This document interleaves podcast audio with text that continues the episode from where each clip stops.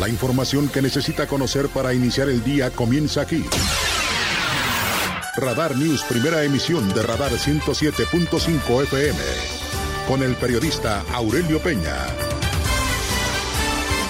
Las mejores decisiones se toman estando bien informados.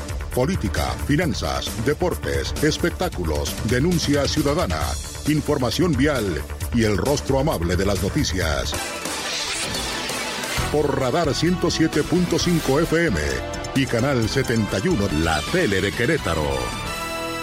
Iniciamos.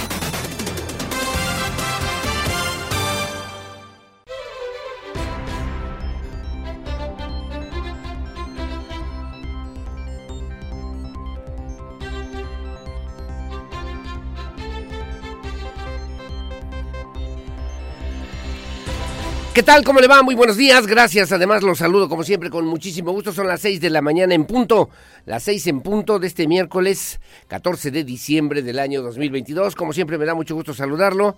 Su amigo y servidor Aurelio Peña y lo acompañaremos hasta las nueve de la mañana del día de hoy para informarle de lo más importante que ha ocurrido en Querétaro, México y el mundo. Como siempre, muy amable y gracias también que nos hace favor de vernos, de seguirnos a través de Radar TV, Canal 71, la tele de Querétaro. En las redes sociales, en la triple www.radarfm.mx, gracias en Twitter, en arroba Radar News 1075 y en Facebook, en diagonal Radar News QRO, para que se ponga en contacto con nosotros. Vía telefónica, aquí en cabina en el 442-238-3803 y vía WhatsApp, mensaje de texto, audio, video. Recuerde que solamente en este espacio de noticias su denuncia, si es denuncia, en el 442-592-1075 Radar News, primera emisión. Como siempre, gracias a mi querido Pirro Hernández en la producción digital, gracias mi Pirro, gracias a Regina Martínez igualmente en la producción en la televisión, Regina, y gracias a Lucía Peñanaba en la coordinación general informativa. Como siempre, muy amable a usted que nos hace favor de sintonizarnos ya muy temprano en esta mañanita fresca, por cierto, para que tome usted precauciones. Ayer le comentábamos del tema de la influenza y bueno, también aquí en Querétaro la doctora Martina Pérez Rendón, la secretaria de Salud en el estado de Querétaro, ha reiterado la urgente necesidad de cuidarnos, de vacunarnos por el tema de la influenza, que se han registrado, por cierto, aumentos considerables durante esta temporada invernal y bueno, además de que aumenta esta circulación del virus, se ha visto también reflejado en casos positivos entre pacientes para que por favor usted no sea vacunado, vaya, vacúnese, la vacuna es gratuita, está en diferentes centros comerciales, puntos de vacunación, en el centro histórico de Querétaro y luego además no descuidar el tema de la vacuna contra el COVID-19. En fin, en fin, enfermedades respiratorias que obviamente en esta temporada de cambios bruscos de temperatura aumentan y que mantienen un registro importante de los casos de contagio,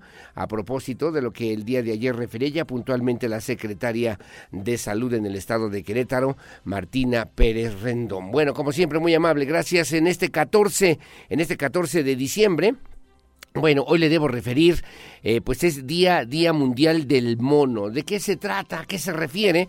Bueno, desde el año 2003 le debo referir un día como hoy, 14 de diciembre. Bueno, se estableció ya como una celebración significativa e importante el Día Mundial del Mono, una fecha, una fecha en la que se desconoce a ciencia cierta, pues eh, los orígenes, pero que parece es una parte importante de lo que tiene que ver con la popularidad, sobre todo de los estudiantes de la Universidad de Michigan que tomaron la fecha para convertirla en todo un evento, en todo un evento artístico con exposiciones de esculturas, pinturas, fiestas temáticas en honor a todos los seres eh, pues simiescos, no solamente los monos. No es la única fecha en el calendario dedicado, dedicado a los primates, ya que también tenemos celebraciones, celebraciones más relacionadas como por ejemplo el Día Mundial del Chimpancé, que a propósito, bueno, pues se tiene en cuenta el 14 de julio y luego también el Día Mundial del Orangután que se bueno, se estableció a nivel internacional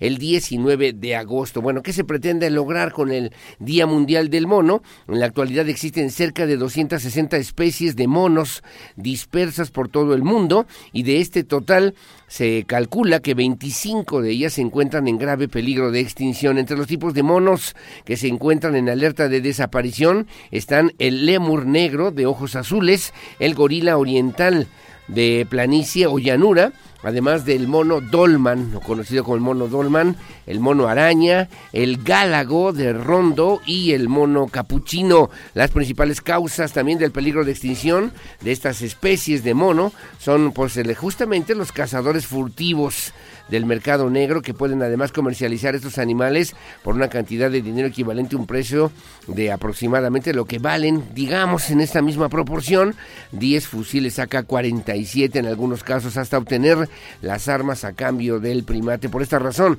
varias organizaciones medioambientales han utilizado este día como una plataforma singular para propagar un mensaje que abogue por el cuidado, respeto y un mejor estilo de vida para los monos en todo el mundo. Cabe señalar también que el primer dato curioso que llama la atención es que los monos comparten con nosotros entre el 94 y 95% de los mismos genes, así que los seres humanos estamos muy cerca de ser considerados, muy parecidos por lo menos, a los monos, pueden comunicarse en muchas películas, en series, en estudios científicos. Se ha comprobado también que todos los simios del mundo están en capacidad de aprender el lenguaje de signos, pero además todos, todos se logran comunicar a su manera, en su forma, para pues eh, también generar una serie de situaciones que obviamente tenemos que tomar en cuenta y que tenemos que aprender a respetar. En fin, el día de hoy, el Día Mundial del Mono, que sirva también para hacer esta reflexión, esta referencia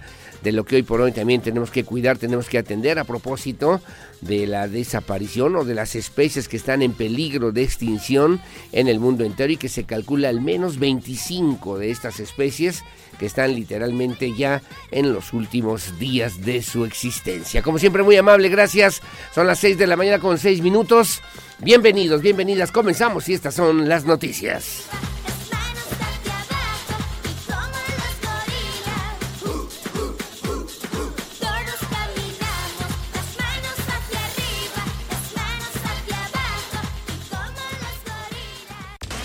El resumen, Radar News.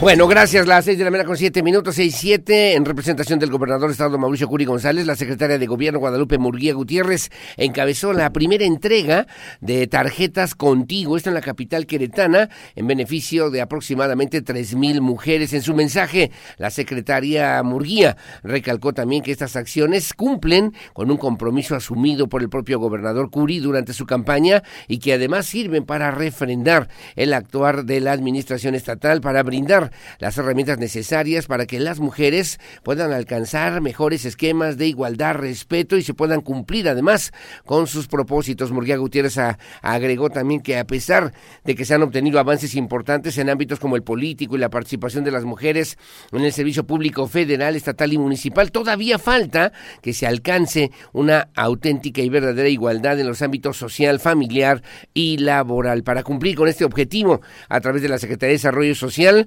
fueron entregadas las tarjetas Contigo, con las que madres de familia beneficiadas recibirán de manera bimestral la cantidad de 1.500 pesos. El primer depósito se realizarán los próximos 12 días hábiles y el secretario de Desarrollo Social, Agustín Orantes Lambarri, por su parte, destacó que esta administración mantiene, mantiene una estrategia enfocada a las mujeres, a la educación. Se han cumplido diversos compromisos a través de estas tarjetas Contigo y las estancias infantiles con las escuelas de tiempo completo capacitación a mujeres también a través de este esquema contigo, así como también programas dirigidos a las mujeres jóvenes en busca de un desarrollo integral para alcanzar su máximo potencial. Murguía Gutiérrez también agradeció, reconoció justamente en este ámbito social y familiar y laboral la posibilidad de tener una mejor calidad de vida aquí en el estado de Querétaro. Bueno, gracias. Las seis de la mañana con nueve minutos, seis con nueve. Le comento también a usted en otro tema y a propósito justamente de lo que significa pues eh, el tema de la seguridad. El, el, presidente municipal de Querétaro, Luis Nava Guerrero, bueno, pues se refirió justamente en los temas que se trataron ayer en Cabildo, en la sesión de Cabildo, a los temas de seguridad y obras públicas o servicios públicos a través de los diferentes programas sociales que son, dijo también, prioridad dentro del esquema presupuestal del 2023 Se aprobó ya el día de ayer en sesión de Cabildo en el Ayuntamiento Capitalino el presupuesto de egresos para el ejercicio fiscal 2023. También se autorizó el apoyo para vivienda, para policías y sobre todo también, eh, pues eh, un tema que llamó la atención es que se jubilaron dos eh, perros, dos elementos de la unidad canina del K9 en sesión ordinaria de Cabildo del Ayuntamiento de Querétaro. Se aprobó este presupuesto de egresos en el ejercicio fiscal 2023. Es un presupuesto de 6.040 millones de pesos y que fortalecerán las áreas claves para el bienestar social, la calidad de vida de las familias, entre ellas a través del sistema municipal DIF, la Secretaría de Seguridad Pública Municipal y la Secretaría de Obras Públicas Municipales. Además, refirió también el alcalde este presupuesto que dedicarán para el tema de programas sociales que son importantes y fundamentales. Sin embargo, reiteró la relevancia que hoy por hoy tiene la seguridad para las familias, para las familias queretanas. Así lo comentó, así lo dijo el alcalde de Querétaro, Luis Nava Guerrero. Con el gasto público recientemente aprobado, la Administración Municipal se compromete a redoblar esfuerzos para promover el bienestar de las familias queretanas, construir un futuro sostenible con mejores servicios públicos y un gobierno cada vez más cercano, además de estimular su potencial productivo mediante el impulso de sectores estratégicos. Bueno, gracias. Las seis con de la mañana también se aprobó un acuerdo importante para dar de baja y donación de los ejemplares caninos Piler y Raiden, integrantes del grupo del K9 de la Secretaría de Seguridad Pública Municipal, que a lo largo de seis o siete años respectivamente ofrecieron sus servicios en favor de la protección de las familias queretanas, para quienes también el alcalde dedicó este reconocimiento y recordó que en esta administración son muchos los programas y acciones en favor de la protección animal y el reconocimiento de sus derechos y por eso el cuidado que hemos tenido con nuestros amigos caninos es que ellos también han cuidado de todas y de todos nosotros aquí en el municipio de Querétaro. En temas de la Comisión de Gobernación, en el honorable Ayuntamiento de Querétaro se aprobó también el programa anual del trabajo del órgano interno de control, el programa anual de auditoría y el programa anual del trabajo del Comité de Ética del municipio de Querétaro, justamente para el periodo, el ejercicio 2000, 2023 refirió el alcalde capitalino. Bueno, muy amable, gracias. 6 de la mañana con 12 minutos, 6.12. En temas educativos, con la beca Embajadores, la secretaria de Educación, la doctora Marta Elena Soto, conversó también a través de una videollamada con seis jóvenes, seis jóvenes que tuvieron la oportunidad de viajar al extranjero y obviamente, pues aprovechar esta beca Embajadores. En su intervención, la, secretaria de Educación, Soto Obregón, destacó que el gobierno de Mauricio Curi está además convencido de que a Querétaro le tiene que ir bien y que a través de la educación educación, que es uno de los motores significativos para que la entidad sea cada vez más competitiva. Los embajadores agradecieron la oportunidad de participar en el programa de becas, de esta beca embajadores, además de aprovechar justamente la posibilidad para invitar a otros jóvenes a buscar este tipo de oportunidades. Además, en lo que se refiere justamente a esta alternativa y esta oportunidad que se ofrece desde la perspectiva del gobierno del Estado a través de la Secretaría de Educación para que estos jóvenes puedan ir al extranjero en busca de mejores posibilidades, es formarse académicamente y luego regresar a Querétaro. Así lo refirió la doctora Martelena Soto, secretaria de Educación.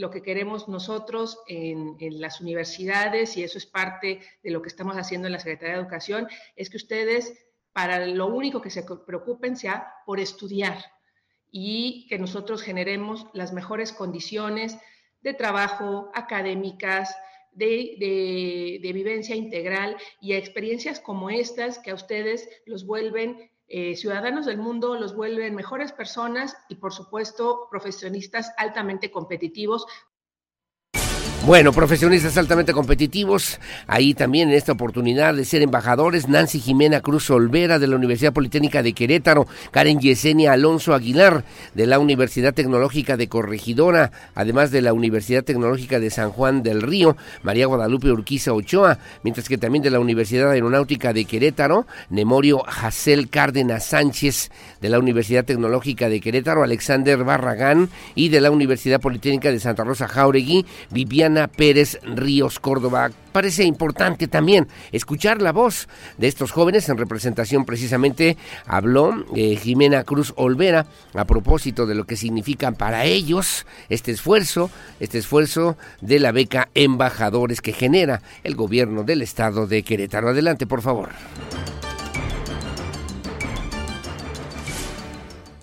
Fue totalmente increíble y, no puedo decir más porque de verdad es una experiencia que debe ser vivida, merece ser vivida y pues invitar a todas las demás personas, a todos los demás estudiantes a, que le sigan echando ganas en la universidad, a que vean que en Querétaro sí tenemos oportunidades y este es un claro ejemplo y pues las nuevas generaciones que vienen, pues aventarse, darlo todo y poder también vivir esta grata experiencia que estoy segura que todos le damos un 10 de 10, inclusive muchísimo más.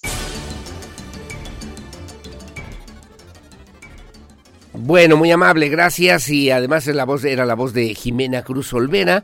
Hay que referir también que esta beca Embajadores es una de las primeras acciones concretas justamente de esta estrategia internacional del Consorcio de Universidades Tecnológicas y Politécnicas que se ha conformado este mismo año y con el objetivo pues de establecer estas bases y criterios de colaboración para fortalecer esta vinculación a nivel nacional e internacional de lo que habíamos ya platicado en esta mesa de trabajo justamente con el rector de la Universidad Politécnica de Querétaro, Carlos Contreras, y también con el rector de la Universidad Aeronáutica de Querétaro, Enrique Sosa, que tienen una visión muy clara de lo que tiene que ver justamente con esta formación de los jóvenes y proyectarlos a nivel nacional, a nivel internacional, desde Querétaro. 6 de la mañana con 16 minutos.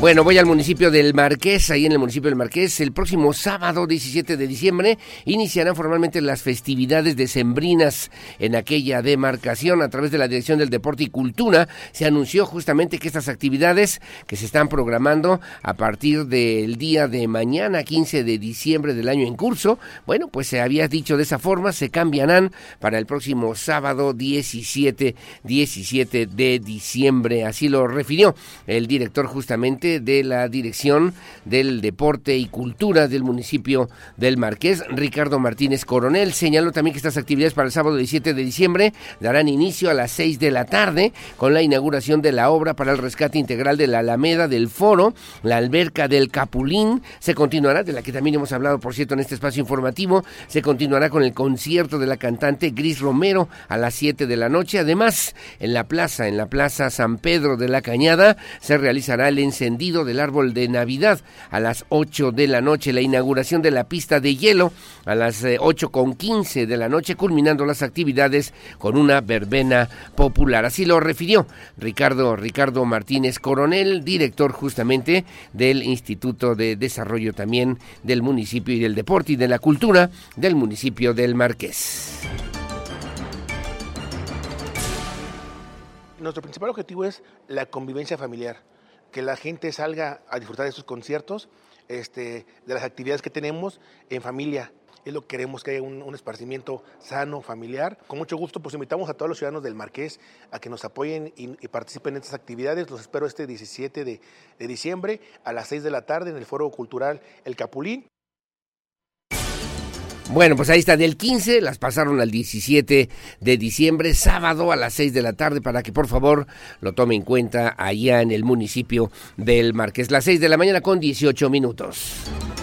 Bueno, le debo referir también a usted que el día de ayer la secretaria de Turismo, bueno, pues eh, encabezó, encabezó en representación del gobernador del estado, Mauricio Curi González, el encendido de la tradicional arcada navideña. Quedó realmente muy, muy bonita, quedó muy bien. La secretaria Adriana Vega Vázquez Mellado ah, encabezó el encendido simbólico de esta tradicional arcada de Navidad que año con año se coloca en la calle de Madero para el disfrute de las familias queretanas aquí en el centro histórico de Querétaro y que, por cierto, tendrá permanencia hasta el próximo mes de febrero. La secretaria también explicó que la estructura de la arcada navideña, de la arcada navideña, está fabricada en acero galvanizado con 9 metros de altura, que ofrece además un espectáculo de luz y sonido, una experiencia con casi 100 mil puntos de LED o de, de focos de tipo LED pixel y la capacidad también de programar cada punto de manera independiente con tecnología de última generación. El espectáculo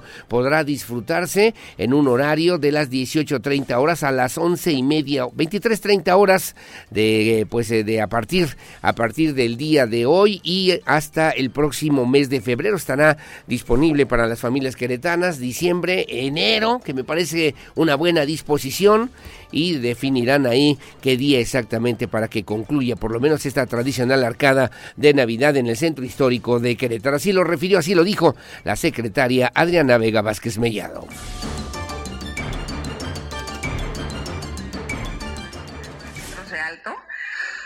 Es fabricada en acero galvanizado y algo que está increíble es que este espectáculo de luz y sonido tiene casi 100 mil puntos de LED pixel de alta tecnología. Eso es algo impresionante que ahorita lo van a vivir, lo van a ver. Va a estar funcionando de seis y media a once y media. Y lo más padre es que esta arcada nos va a llenar de emoción hasta el mes de febrero. Sí, es correcto. Hasta el mes de febrero, refirió la secretaria Adriana Vega Vázquez Mellado. Bueno, gracias, son las seis de la mañana con 20 minutos en Información Nacional. El tema que el día de ayer conmocionó a la opinión pública en todo el país fue el fallecimiento del gobernador de Puebla, Miguel Barbosa. Murió a los 63 años de edad Miguel Barbosa, gobernador de Puebla, que falleció el día de ayer luego de complicaciones con la diabetes. Referíamos incluso la información que circulaba de su área de comunicación social. No, no, no. Oye, está mal el gobernador, ¿qué pasa? No, todo está en orden, es una revisión de rutina, no pasa más nada. No, no, y horas después se anunció el fallecimiento, complicaciones con la diabetes que padecía desde ya hacía varios años. Así lo confirmó el propio presidente Andrés Manuel López Obrador en su cuenta de Twitter, quien se comunicó también con la familia del mandatario. Acabo de hablar con su esposa Rosario, dijo también en su cuenta de Twitter el presidente López Obrador. Le expresé mi tristeza y hago extensivo mi más profundo pésame a los familiares, amigos y a su pueblo, al pueblo eh, que gobernó justamente durante estos últimos años y que obviamente pues en este esquema de Morena se convirtió y también se había convertido Miguel Barbosa en uno de los elementos más importantes incluso desde lo que fue el PRD hasta llegar a Morena. El mandatario local inició su gestión el 1 de agosto del 2019, luego de unas elecciones extraordinarias, luego de la muerte también de la gobernadora Marta Erika, eh, que pues eh, como usted sabe ocurrió el 24 de diciembre del 2018 en un accidente en helicóptero que pues eh, terminaría su mandato un 24 de diciembre. El gobierno de Puebla confirmó la noticia en sus redes sociales, agradeció las muestras de solidaridad y apoyo informó también que se conduciría conforme a la Constitución. El gobernador de Puebla también informó, el gobierno de Puebla, perdóneme, informó que eh, pues el martes 14 de diciembre se le realizará un homenaje, un homenaje de cuerpo presente al gobernador Miguel Barbosa y bueno, en ese homenaje que también se llevó a cabo eh, iniciarán también en el Congreso del Estado para terminar ya en lo que pues se tiene que ver justamente con eh, pues la presencia de los representantes del gobierno federal. ¿Quién era Miguel Barbosa? Luis Miguel Jerónimo Barbosa Huerta.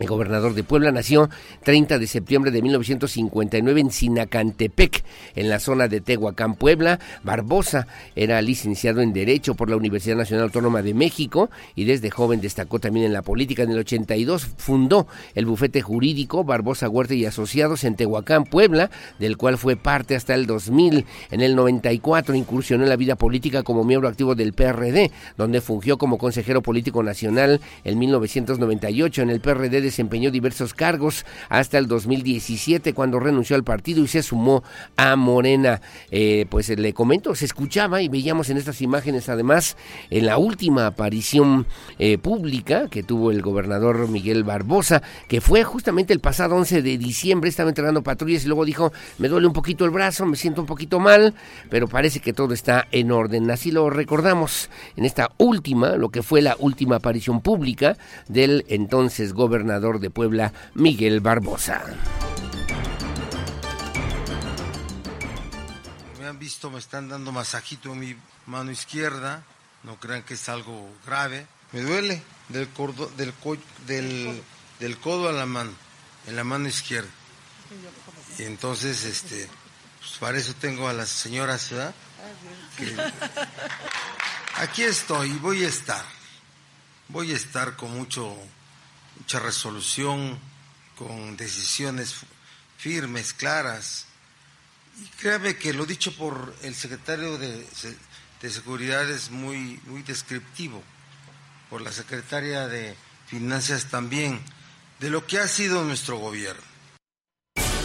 Bueno, ya en los últimos días también en silla de ruedas debido a que había perdido pues un pie a causa de la diabetes, Barbosa Huerta participó también en la movilización hasta el Zócalo de la Ciudad de México a la que había convocado el presidente López Obrador, pronunció un discurso en los que destacó los avances en los cuatro años de su gobierno y bueno también en esta marcha en Puebla en apoyo al presidente López Obrador en la cual criticó el modelo electoral y en la tercera entrega de patrullas al de Puebla el pasado 11 de diciembre, que fue donde escuchábamos justamente esta situación que ya se sentía mal, tenía esta referencia, luego incluso en el mismo acto hubo gente que se acercó eh, la, eh, pues para asomarle un poquito el brazo a ver qué le pasaba, él como usted lo escuchaba decía vamos a seguir aquí de pie, eh, siempre también con dignidad. Así que así está esta historia que se escribió y que el día de ayer cerró su último capítulo, el gobernador poblano pues eh, que pues eh, estaremos hablando de este tema también el día de hoy. Miguel Barbosa, que en paz descanse. 6 de la mañana con 26 minutos. Como siempre, muy amable y gracias por el favor de su compañía en este espacio de noticias que transmitimos en vivo y en directo desde esta noble, histórica, próspera, colonial, barroca, generosa, hospitalaria, humanitaria, honorable, pacífica, competitiva y siempre limpia, ciudad de Santiago de Querétaro, corazón de la República Mexicana. Buenos días, Querétaro.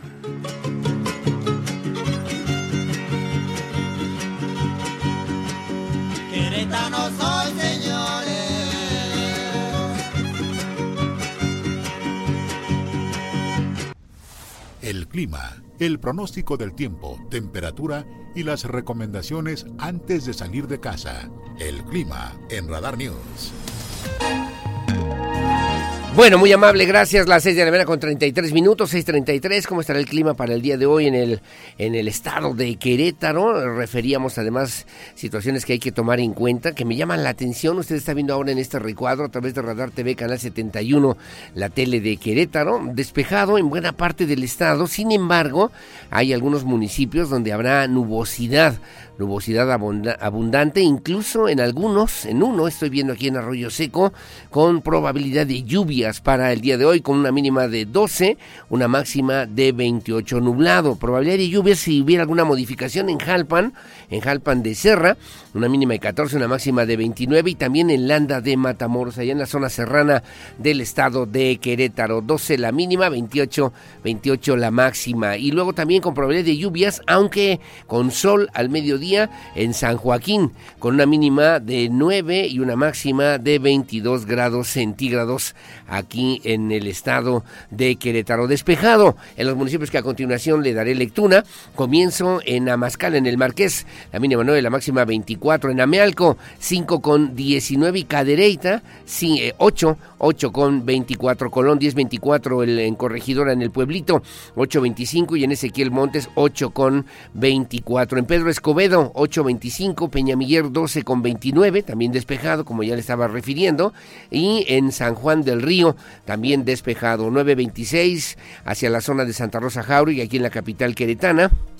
La mínima 9, la máxima 24, y en la capital, aquí en el centro histórico de Querétaro, la mínima 8, la máxima 25, un poquito fresco, para que por favor se abrigue antes de salir de casa. En Tequisquiapan, la mínima 9, la máxima 26, igualmente despejado, como usted lo alcanza a ver en su, en su imagen de televisión. Cabe señalar y revisaba en el municipio de Pinal de Amoles, con un grado, la mínima, la máxima 23, estará despejado hacia el municipio también de Huimilpan, 5 con 21, y en, lo que se refiere al municipio de Tolimán, 7 con 27, para que tome usted sus consideraciones. Así estará el clima aquí en el estado de Querétaro. Bueno, ya a nivel nacional le debo referir a usted que se esperan también lluvias, sobre todo lluvias fuertes en la zona del oriente y el sureste de la República Mexicana, además de un evento denominado Norte hacia la zona del estado de Tamaulipas y Veracruz. El Frente Frío número 16 se desplazará sobre el noreste oriente de la República Mexicana, va a interactuar con un canal de baja presión sobre el sur del Golfo de México, originarán lluvias puntuales a fuertes en las sierras de Puebla, Veracruz y Oaxaca, chubascos en la zona noreste noreste, oriente, sureste eh, de la península de Yucatán, además de la masa de aire frío asociada a este frente número 16 que generará vientos, rachas de viento, tolvaneras, ambiente frío a muy frío durante la mañana y tarde noche del día de hoy. Se esperan bajas, muy bajas temperaturas en las zonas montañosas de Baja California, Sonora, Chihuahua y Durango de menos 10 grados centígrados. Además también en las zonas montañosas de Coahuila, Zacatecas, Aguascalientes, Guanajuato, Hidalgo, Estado de México, Morelos, Tlaxcala, Veracruz y Puebla entre menos 5 y 0 grados centígrados. Y de 0 a 5, de 0 a 5 grados en Nuevo León, San Luis Potosí, Jalisco, Michoacán, en las zonas altas, en la zona serrana de Querétaro, hacia la Ciudad de México, Oaxaca y en el estado de Chiapas, según la referencia del Servicio Meteorológico Nacional.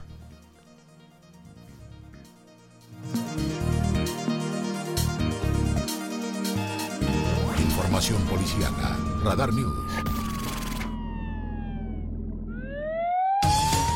Bueno, muy amable, gracias. Las 6 de la mañana con 36 minutos, 6.36. En el marco del Día de la Virgen de Guadalupe, el titular de la Unidad Municipal de Protección Civil en Querétaro, Francisco Ramírez Santana, bueno, pues refirió y reportó la afluencia aproximadamente de 80 mil visitantes en la zona del Templo de la Congregación aquí en el Centro Histórico de Querétaro. Además, durante los recorridos de, de prevención con diferentes autoridades, se aseguraron, imagínese usted nada más, de 350 400 kilogramos de pirotecnia que no contaban con autorización correspondiente. Alejandro Payán tiene los detalles.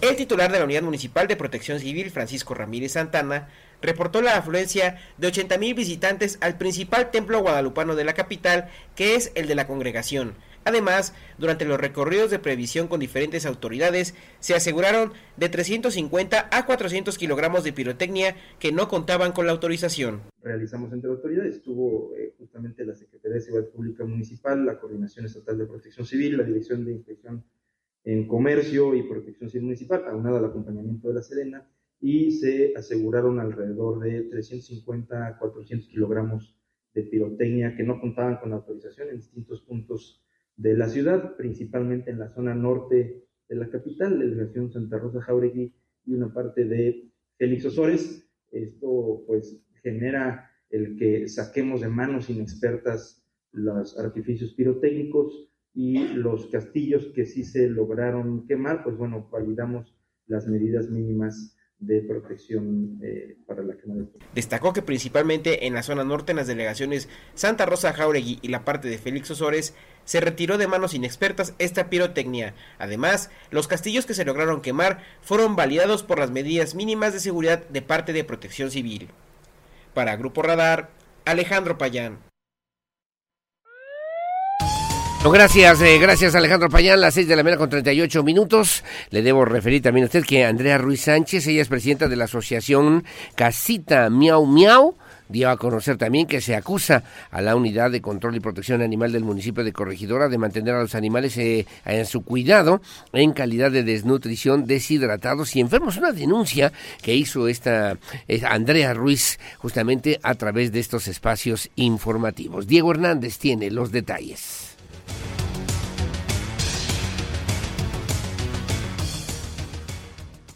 Se le acusa a la Unidad de Control y Protección Animal del municipio de Corregidora de mantener a los animales en su cuidado en calidad de desnutrición, deshidratados y enfermos, informó Andrea Ruiz Sánchez, presidenta de la Asociación Animal Casita Miau Miau, que reciben estos animalitos por parte de la dependencia para ellos cuidarlos. Las que se realizaron a la unidad no solamente fue una, han sido varias, pero al final del día, aunque se nos haya cerrado el acceso, nosotros seguimos recibiendo animales de la unidad y seguimos estando al pendiente del estado de salud en, el que los recibimos. Estamos en estados eh, de muchas formas, pero usualmente, y lo que sí es muy generalizado, es que siempre están desnutridos, siempre están deshidratados y siempre están enfermos de algo. Y parasitados eh, de una forma impresionante, ah, incluso que les caminan las pulgas encima de los ojos a ese nivel y también desafortunadamente nos han entregado animales recién salidos de cirugía en estado de anestesia todavía muy profunda. La presidenta de la asociación explicó que en 2020 el propio municipio de Corregidora los invitó a unos recorridos en la unidad. Ahí pudieron ver a los animales en malas condiciones, uno de ellos fallecido y después de otras visitas se les prohibió el acceso al recinto, y desde ahí solo reciben a los animalitos para cuidarlos. El último que recibieron fue a finales de noviembre de este año. En ese sentido, proponen que la dependencia deje de depender de servicios públicos municipales y tome un enfoque más de respeto a los derechos de los animales. Por eso mismo emitieron una petición en change.org para dar visibilidad el cómo actúa esta instancia del municipio de Corregidora. Para Grupo Radar, Diego Hernández. Bueno, gracias, eh, gracias como siempre Diego Hernández, como siempre también en esta información. Y bueno, déjeme referirle, déjeme referirle que en, en un tema también en el estado de Guanajuato, a propósito justamente de esta información, Ah, caray, qué cosas, ¿verdad? Un bebito, un bebé de un año, once meses de edad, resultó con herida de bala luego de que un grupo de, pues, de sujetos armados intentaron asaltar a su familia cuando viajaban en un vehículo en la carretera federal Salamanca-Irapuato. Esto ocurrió la noche del pasado martes. El chofer, el chofer del vehículo no se detuvo. Los ladrones comenzaron a efectuar disparos hacia el vehículo, hacia el coche. Los paramédicos les brindaron atención, primero auxilios y a, la niña y posteriormente la trasladaron al Hospital General para que fuera atendida por especialistas de las cosas que ocurren en esta zona en la carretera estatal Salamanca-Irapuato. Vamos con mis compañeros de Así Sucede Guanajuato, con mi compañero Fabián Vargas, que nos tiene el reporte. Adelante, por favor, buenos días. Una bebé de un año con 11 meses de edad resultó herida de bala luego de que un grupo de hombres armados intentaron asaltar a su familia cuando viajaban en un vehículo en la carretera federal Salamanca-Irapuato la noche del martes. Los hechos se presentaron poco antes de las 22 horas, cuando los integrantes de la familia que viajaban en un Jetta en color blanco fueron interceptados por sujetos armados para que se detuvieran y de esta forma se pudiera consumar el atraco. El chofer del coche no se detuvo y los ladrones comenzaron a efectuar disparos hacia el vehículo a gran velocidad. El hombre logró avanzar hasta la delegación de la Cruz Roja Mexicana ubicada en el Boulevard Los Reyes para pedir apoyo luego de que su hija presentaba una herida de bala en la espalda. Los paramédicos le brindaron los primeros auxilios y la niña posteriormente fue llevada al Hospital General para que fuera atendida por especialistas. El vehículo de motor presentaba al menos dos impactos de bala, uno en la cajuela y otro en la puerta delantera derecha. Se presume que el balazo de la cajuela fue el que hizo blanco en el cuerpo de la menor de edad. A la delegación de la Cruz Roja Mexicana llegaron policías municipales y fuerzas federales para recabar información del caso. Asimismo, el personal del Hospital General dio aviso al Ministerio Público para que el personal especializado diera inicio a las investigaciones correspondientes y de esta forma ubicar a los probables responsables. Informó para Así Sucede Fabián Vargas. Bueno, gracias, eh, gracias Fabián Vargas, eh, ahí en Guanajuato. Saludos a Pepe Mesa, al director de noticieros de Así Sucede Guanajuato. Como siempre, muy amable, gracias. Son las 6 de la mañana con 44 minutos, mi querido Pirru Hernández. Vamos a la pausa, hacemos una pausa, regreso con lo que se publica hoy en la prensa nacional y también en la prensa, en la prensa queretana. Mi doctora, la mejor doctora del mundo, a mi Claudia María Peña, como siempre, con todo el cariño del mundo. Gracias, te amo y te quiero. A Toño Galdi, igualmente saludos, que tengan buen buen día. Aquí andamos a la orden, gracias a don Víctor Landgrave. Hay que ser feliz, hay que ser amables y también agradecidos, dice hoy don Víctor Landgrave. Saludos a mi querido Sensei, a don Beto Herrera. Igualmente, buen día. Buen, eh, buen día y me dice también que la luz de Dios brille siempre en tu vida y que Dios te bendiga. Gracias igualmente, mi querido Sensei, Felipe Rojas, gracias, eh, que tengan buena mañana. Andrés González Arias igualmente, don Higinio Domínguez, que tuvimos oportunidad de saludar el día de ayer. Como siempre, muchísimas gracias. 6.44 de la mañana la pausa, regreso enseguida con más.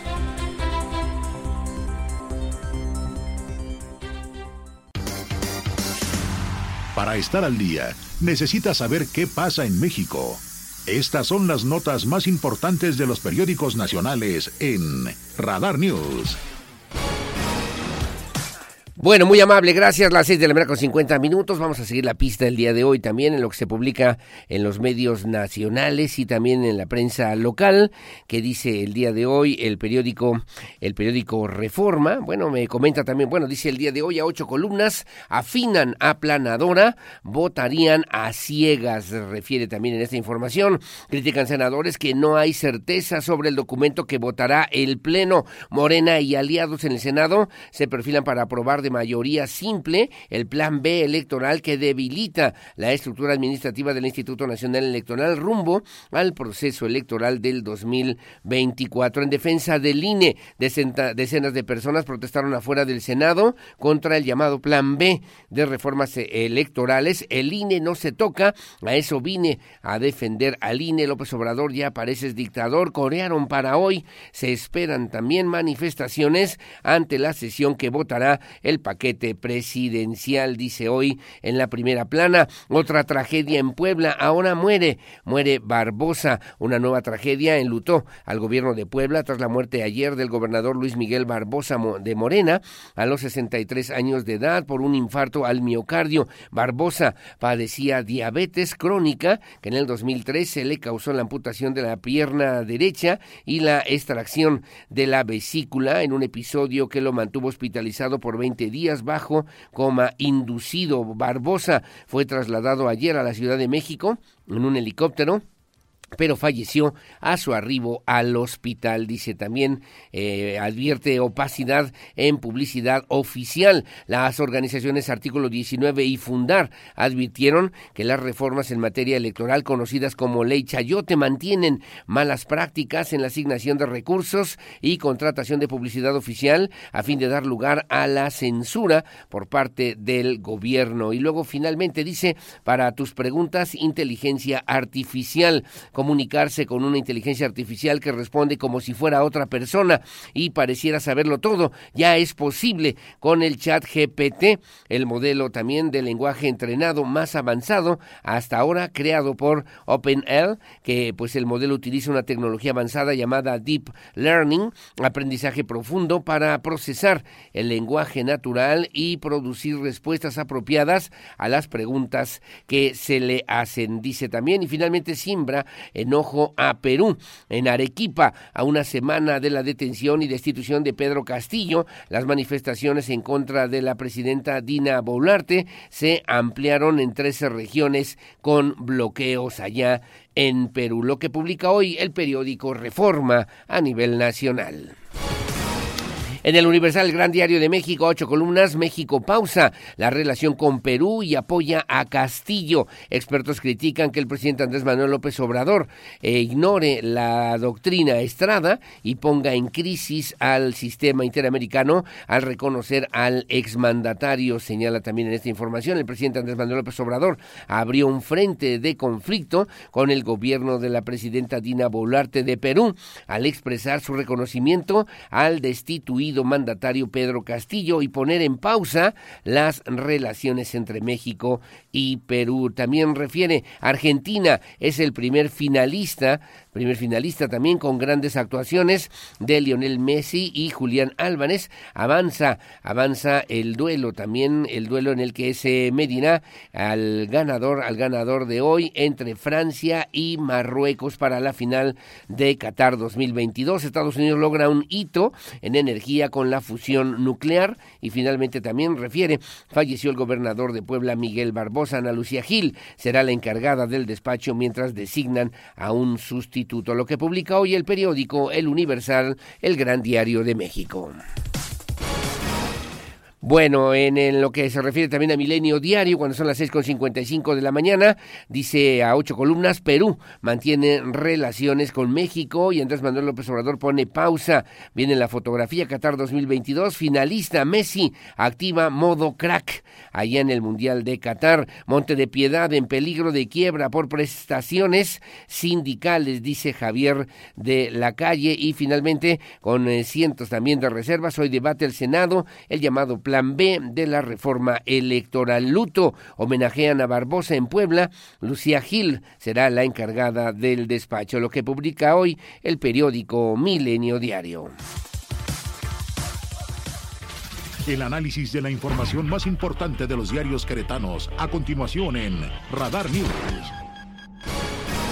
Bueno, muy amable, gracias. Las 6.55 de la mañana en el diario de Querétaro, que dije mi amigo Mario León Leima, a ocho columnas, dice inversión deportiva récord en la capital. Luis Nava informa de 72 obras para rescatar espacios en parques y escuelas de Querétaro. Durante los últimos cuatro años, el municipio de Querétaro ha invertido más de 366 millones de pesos en 72 obras de infraestructura eh, por deportiva y la rehabilitación de espacios de parques y escuelas en la capital, en la capital capital queretana. Refiere también, baja un punto en competitividad según el INCO. El municipio de Querétaro es el tercero nacional en seguridad, pero cuarto en el índice general. Falleció Luis Miguel Barbosa en la Ciudad de México luego de ser trasladado en helicóptero desde Puebla. Ana Lucía Gil Mayonal asumirá el cargo por 30 días. Suben tarifas de estacionamiento, se mantienen las dos horas de gratuidad. Aclara el secretario de Movilidad de la capital. Para el servicio de ballet parking, la tarifa será de 30 pesos diurno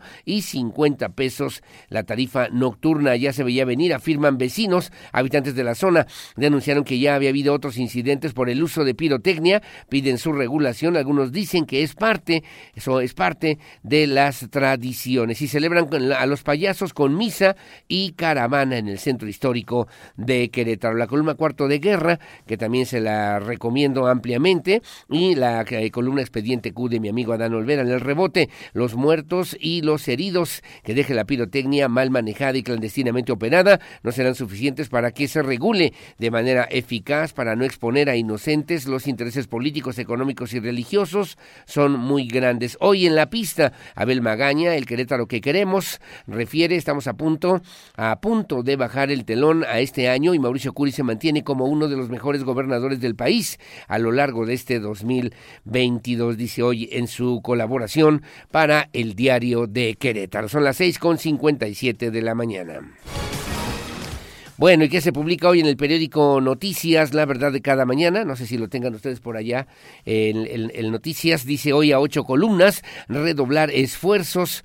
Llama el alcalde Luis Nava, aprueban presupuesto para el 2023, se compromete a construir un futuro sostenible. El alcalde de Querétaro, Luis Nava, informó también en sesión ordinaria de Cabildo, donde el ayuntamiento aprobó el presupuesto de egresos para el ejercicio fiscal 2023 por seis mil cuarenta millones de pesos que fortalecerán áreas claves para el bienestar social y la calidad de vida de las familias, entre ellas el DIF municipal, la Secretaría de Seguridad Pública Municipal y la Secretaría de Obras Públicas Municipales. Enciende sector tradicional arcada navideña en la calle de Madero, también aquí en la capital queretana. Recorre el sistema estatal DIF los 18 municipios con las posadas. La señora Cara Herrera de Cuni, que señaló que recorrerán los 18 municipios del estado, inició ayer en el CAS Carmelita Ballesteros Donde convivió con las niñas, niños, adolescentes que se encuentran bajo la tutela del sistema estatal. DIFAR de tráiler. En la 57 hubo daños y también rapiña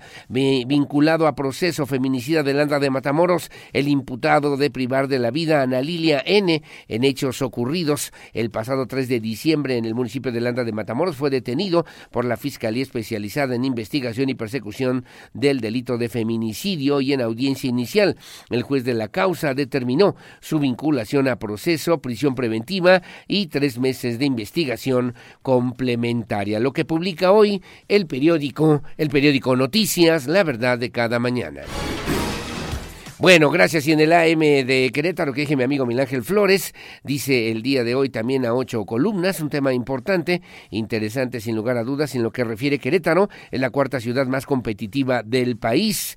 A nivel nacional, la capital queretana se ubica, se ubica en la cuarta posición entre las urbes más competitivas, según el Instituto Mexicano de Competitividad. Certificará Estado renta de inmuebles para el 2023. Se espera que los contratos de arrendamiento se legalicen ante el registro público de la propiedad, señala también. Y en la fotografía, el alcalde Luis Nava entregó 27 reconocimientos a la trayectoria policial durante este 2022. Nueva tragedia en Puebla. El gobernador Miguel Barbosa murió ayer tras un infarto. Ana Lucía Gil será gobernadora interina hasta que el Congreso nombre algún sustituto o sustituta. Dice hoy el periódico AM de Querétaro.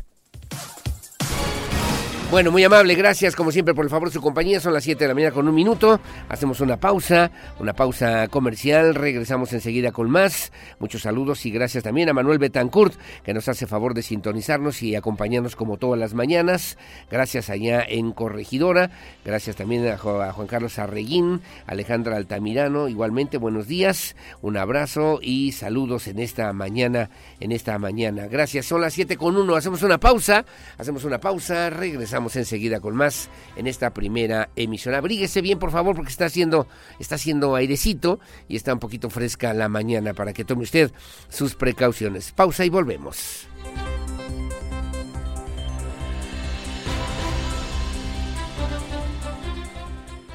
Información local.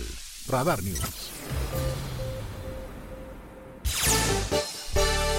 Bueno, gracias. Las 7 de la mañana con 7 minutos, 7 con 7. Autoridades del municipio de Querétaro encabezaron también el arranque, para que usted también lo tome en cuenta, de lo que se llama este operativo es un operativo de seguridad y de prevención, eh, conocido pues como el Puente de Guadalupe Reyes, a partir del 12 de diciembre y hasta los primeros días del el próximo mes de enero del 2023. En este sentido, el alcalde de Querétaro, Luis Nava Guerrero, señaló que se estarán realizando diferentes recorridos de vigilancia en centros comerciales, además en las diferentes zonas, en las siete delegaciones municipales, pidió a la población reportar cualquier actividad irregular a la línea de emergencias a través del 911. Alejandro Payán tiene los detalles. Autoridades municipales, encabezadas por el alcalde Luis Nava, presentaron el programa en materia de seguridad y protección civil Guadalupe Reyes, donde se realizarán recorridos y vigilancia en centros comerciales y además se pidió a la población reportar cualquier actividad irregular en la línea de emergencia 911. Nuestros principales puntos de atención son el centro histórico, las plazas y centros comerciales, mercados y tianguis de la ciudad, donde se concentra el mayor número de personas, así como el mayor número de transacciones comerciales. Pedimos a la ciudadanía adoptar medidas de seguridad, mantenerse alertas y reportar al 911 cualquier acto que esté fuera de la normalidad. Bienvenidos a nuestros visitantes, para ellos y nuestras familias les deseo que tengan felices fiestas en esta la ciudad que queremos. El edil capitalino explicó que los principales centros de atención serán el centro histórico, las plazas y centros comerciales, además de los mercados y tianguis de la capital. Al respecto, el secretario de Seguridad Pública Municipal, Juan Luis Ferrus Cortiz, indicó que se ha generado una estrecha colaboración con el sector comercial para implementar medidas de autocuidado para que el comercio y la clientela, además de la presencia de la Policía Municipal, esté en los 43 centros comerciales y 37 corredores comerciales, además de los 24 tianguis, 9 mercados instalados en las 7 delegaciones del municipio. Para Grupo Radar, Alejandro Payán. Bueno, gracias Alejandro Payán. Es un operativo preventivo y de seguridad que obviamente estarán encabezando también aquí en la capital, en la capital queretana. Yo refería en días pasados la urgente necesidad de que también se mire en una forma por lo menos metropolitana que pudieran coordinarse los esfuerzos entre el Marqués, Querétaro, Corregidora y llegaríamos hasta Huimilpan. Creo que podría ser una propuesta importante. Entiendo que también las autoridades de la Secretaría de Seguridad Ciudadana a nivel estatal estarán haciendo lo propio para resguardar justamente, coordinar estos esfuerzos en los 18 municipios. Pero la pregunta también en estos mismos operativos, en, los municipios de San Juan del Río, o Pedro Escobedo, o qué le digo yo, Peñamiller, Pinal de Amoles, en la zona serrana del estado, donde también tendrían que estar trabajando justamente en esta misma, en esta misma sintonía, salvo su mejor opinión. Las 7 de la mañana con 10 minutos. Bueno, la presidenta magistrada del Tribunal Superior de Justicia, la doctora Mariela Ponce Villa, informó que este viernes, este próximo viernes 16 de diciembre, es el último día laboral, pues, para los funcionarios judiciales. Habrá eh, para iniciar el lunes 19 de diciembre lo que le llaman el periodo vacacional con motivo de las fiestas de Navidad y de Año Nuevo. De esta forma, indicó también que habrá, por lo menos también, guardias para que no se suspendan los procedimientos judiciales. Habrá guardias para no dejar de brindar los servicios necesarios a los usuarios y por esa razón se quedará una unidad de juzgados penales, un juzgado en San Juan del Río, así como también estará funcionando en estas guardias la oficina central de consignaciones de la ciudad judicial de Querétaro, recibir todo lo relativo al tema de pensiones alimenticias, que esas no se suspenden durante esta temporada, pues de vacaciones para los trabajadores y empleados del Poder Judicial en el estado de Querétaro. Andrea Martínez con la información. Este viernes es el último día de trabajo de los funcionarios del Poder Judicial para iniciar el lunes 19 de diciembre el periodo vacacional con motivo de las fiestas de Navidad y Año Nuevo, informó la magistrada presidenta del Tribunal Superior de Justicia, Mariela Ponce Villa. De esta manera indicó que aunque saldrá de vacaciones todo el personal, habrá guardias para no dejar de brindar el servicio a los usuarios. Por ello indicó que se quedará una unidad de juzgados penales, un juzgado en San Juan del Río, así como la Oficina Central de Consignaciones de la Ciudad Judicial de Querétaro para recibir todo lo relativo a pensiones alimenticias. Este, el viernes 16 de esta semana, viernes 16 de diciembre, es el último día de trabajo. El lunes 19 inicia el periodo ordinario de vacaciones relativo al, al mes de diciembre o al periodo de invierno. En, este periodo sale todo el personal de vacaciones, con excepción de los juzgados penales, que se queda una unidad a cubrir la guardia, y también se queda la Oficina Central de Consignaciones de Ciudad Judicial, de aquí de Querétaro, para recibir todo lo relativo a pensiones alimenticias. Eso, la materia penal y pensiones alimenticias no cierra nunca. Poncevilla indicó que la plantilla laboral del tribunal es de 1.391 personas y de estas se quedarán de guardia aproximadamente 150 en materia penal, 25 en el juzgado de San Juan del Río y dos personas más en consignaciones. La titular del Poder Judicial recordó que el regreso a labores cotidianas será el lunes 2 de enero del 2023. Para Grupo Radar, Andrea Martínez. Bueno, será, el regreso será el próximo lunes 2 de enero del 2023 para todas estas instalaciones, infraestructura, empleados, trabajadores, pues, del Poder Judicial en el estado de Querétaro. También habrá periodo vacacional para los trabajadores del Poder Ejecutivo y también para los trabajadores del Poder Legislativo del estado de Querétaro, para que tomen también sus consideraciones en lo que se refería a la pensión alimenticia. La magistrada dijo no cierra, no se interrumpe, sigue funcionando también en todos estos días en la a fines de este 2022 para efecto de que también se puedan atender pues estas eh, urgencias o necesidades que desde el punto de vista judicial obviamente se les va dando curso y se les va dando sentido para atender a pues a las necesidades de la sociedad queretana. A las 7 de la mañana con 13 minutos. Bueno, referíamos hace un momento al principio de este espacio informativo, el tema educación, el tema educativo ha sido significativo este próximo año 2023 en, en temas educativos el gobierno del estado que encabeza Mauricio Curi González, bueno, pues también ha hecho una aportación significativa, una consideración también importante para que, bueno, pues se puedan atender estas eh, necesidades en los diferentes niveles educativos y para ello también pues consolidar la propuesta la propuesta de gobierno de Curi González propósito desde la perspectiva educativa. Así que bueno, pues entre otras acciones que también se estarán llevando a cabo está el fomento de la utilización de becas como la beca embajadores que a través de la Secretaría de Educación, bueno, pues ha servido para que jóvenes queretanos de diferentes instituciones educativas puedan puedan eh, cursar en otros países, en otros lugares, en otros ambientes materias que sirven en su formación profesional y que con ello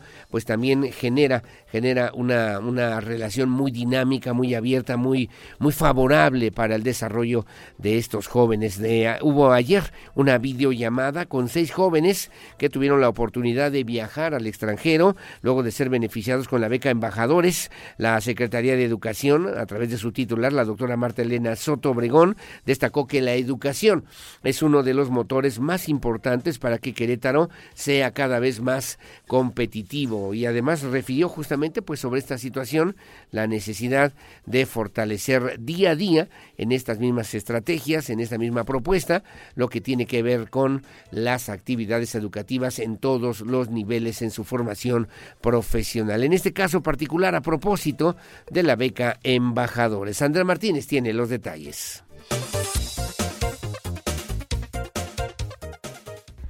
La educación es uno de los motores para que Querétaro sea más competitivo, destacó la secretaria de Educación Estatal Martelena Soto Obregón. Esto al mantener una conversación mediante videollamada con seis jóvenes que tuvieron la oportunidad de viajar al extranjero tras ser beneficiados con la beca Embajadores. La funcionaria estatal destacó que el gobernador Mauricio Curi González está convencido de que a Querétaro le tiene que ir bien y que la educación es uno de los motores para que la entidad sea más competitiva. Eh, esto es gracias a ustedes. El gobernador siempre, pero todos los días que presume Querétaro, lo presume por su gente. Y lo que queremos nosotros en, las universidades, y eso es parte de lo que estamos haciendo en la Secretaría de Educación, es que ustedes, para lo único que se preocupen sea por estudiar y que nosotros generemos las mejores condiciones de trabajo académicas, de, vivencia integral y a experiencias como estas que a ustedes los vuelven eh, ciudadanos del mundo, los vuelven mejores personas y por supuesto profesionistas altamente competitivos frente a cualquier otro eh, estudiante, no solamente de otros estados, sino también del mundo. Durante este encuentro, los estudiantes de universidades tecnológicas y politécnicas de Querétaro beneficiados con la beca Embajadores compartieron sus experiencias y agradecieron la oportunidad de participar en este programa. Hay que recordar que en total 100 estudiantes tuvieron la oportunidad de viajar a países como Francia, Japón, Canadá y Estados Unidos mediante dicha beca. Este programa es una de las primeras acciones concretas de la Estrategia Internacional del Consorcio de Universidades Tecnológicas y Politécnicas, mismo que se conformó este año con el objeto de establecer bases y criterios de colaboración para fortalecer la vinculación a nivel nacional e internacional entre las universidades. Para Grupo Radar, Andrea Martínez. Bueno, gracias, eh, gracias Andrea Martínez, las 7 de la mañana con 17 minutos, 7.17. Estaba viendo el día de hoy el periódico El Economista, refiere justamente cómo está el desempeño de los alcaldes a propósito de estos temas importantes que tienen que ver con el desarrollo social, el desarrollo educativo y el desarrollo pues de la estrategia deportiva en varias alcaldías, en varios municipios de nuestro país. Le debo referir también, aquí lo, lo, lo, lo señala el periódico El Economista, avala alcalde cierra 2022 en 45.3% en promedio durante el sexto bimestre, dice este medio, del año 4 de cada 10 alcaldes, 45.3% aprobaron en promedio la gestión de sus 150 alcaldes y alcaldesas en un monto superior en 1.2 puntos al registro de octubre, de acuerdo con el ranking Mitowski sobre aprobación ciudadana de 150 presidentes y presidentas municipales levantado por el economista en los de, en los 10 de los 10 mejor evaluados, cuatro militan en Morena, cinco en el Partido Acción Nacional y uno en Movimiento Ciudadano. Dos alcaldes alcanzan una aprobación sobresaliente del el morenista Juan Ángel Flores con 68.9% de Jojutla, Morelos, y el panista Jesús Nader Nazarrala, Nazrala eh, con 67.1% de Tampico,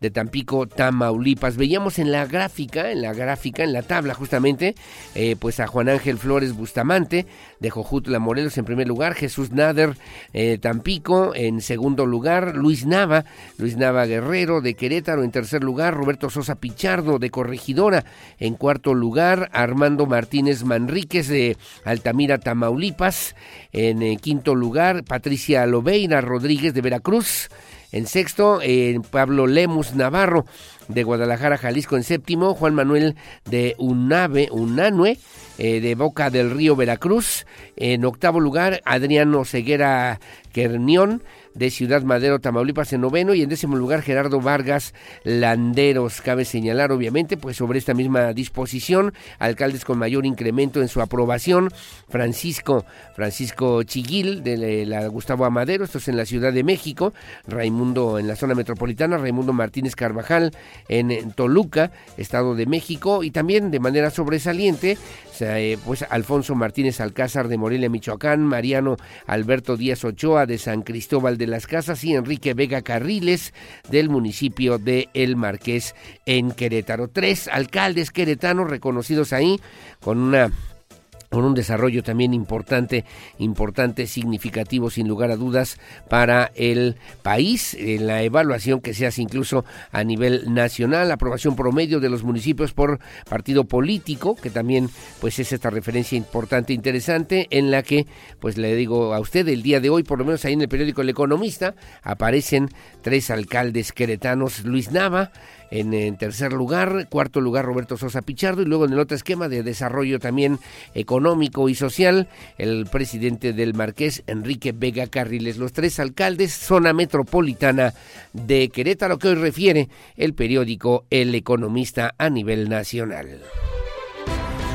Bueno, muchísimas gracias. Son las 7 de la mañana con 21 minutos. Muchos comentarios Muchos comentarios también para el día de hoy. Buenos días. Comentarle también que los semáforos de Villas del Mesón con Paseo de la República bajo el puente dirección a la segunda entrada de Juriquilla no sirven desde ayer. Justo los pusieron por la cantidad de autos que transitamos y no hay nadie en un lugar, en un lugar donde han habido muchos accidentes y algunos de ellos fatales. Ayuda, ayuda, por favor. Pasamos el reporte a la Secretaría de Movilidad. Muy amable, gracias. Aurelio, buenos días. Me da gusto escuchar los adjetivos que aplica a nuestra ciudad. Sin embargo, si lo vemos con detenimiento, la limpieza solo está en donde las autoridades les interesa. Nos salimos es que ya ve que decimos noble, histórica, próspera, tararararara, y siempre limpia. Ciudad de Santiago de Querétaro dice la, la, limpieza solo está donde las autoridades les interesa. Nos salimos un poquito del centro y tiene algo de razón, ¿eh? Y tiene razón y vemos basura por doquier, fugas de agua, desbordamiento del drenaje. Es una pena que una ciudad tan hermosa e importante, nuestras autoridades la manejen como un pueblote, un pueblote con desorden de todo tipo y más en la vialidad con sus semáforos inteligentes, que no sé cómo la inteligencia de quienes los compraron, porque para dar vialidad no funcionan. La obra de 5 de febrero es muy buena, pero sabes que se tarda una hora y media en salir del centro. Sería muy bueno que alguien del gobierno se diera un baño de pueblo y caminara o transitara por las calles que ellos mismos organizan. Paso el reporte, como siempre, muy amable, gracias. Sí, ayer me tocó a mí de Antea hacia el eh, tercer piso, de ahí de para entrar al Bernardo Quintana, me eché hora y media, ¿eh? Hora y media ahí. ¿Y qué pasó? ¿Qué pasó? ¿Habrá algún accidente? No vi, no vi, no vi, bueno, pasó una motocicleta de protección civil, pero ni nada más, pero yo no vi elementos, ni policías, ni patrullas, ni torretas. La verdad es que sí, necesitamos ayuda y apoyo para que estas cosas se puedan atender, se puedan resolver. Luego pensábamos, seguro hay un accidente, debe haber 20 vehículos, alguna cosa, ¿no? No había nada. No había nada. Un choquecito laminero ahí de dos personas. Hay nada, de nada, nada importante. Hora y media de Antea al tercer nivel de lo que es Paseo de la República. Bueno, muchas las, eh, son muchas las deficiencias en la ciudad. Lo peor es que no las quieren ver. Espero también que las autoridades pronto empiecen a manejar la ciudad como una ciudad importante, que es que pongan orden en la vialidad, que quiten los autos de las banquetas Totalmente de acuerdo, ¿eh?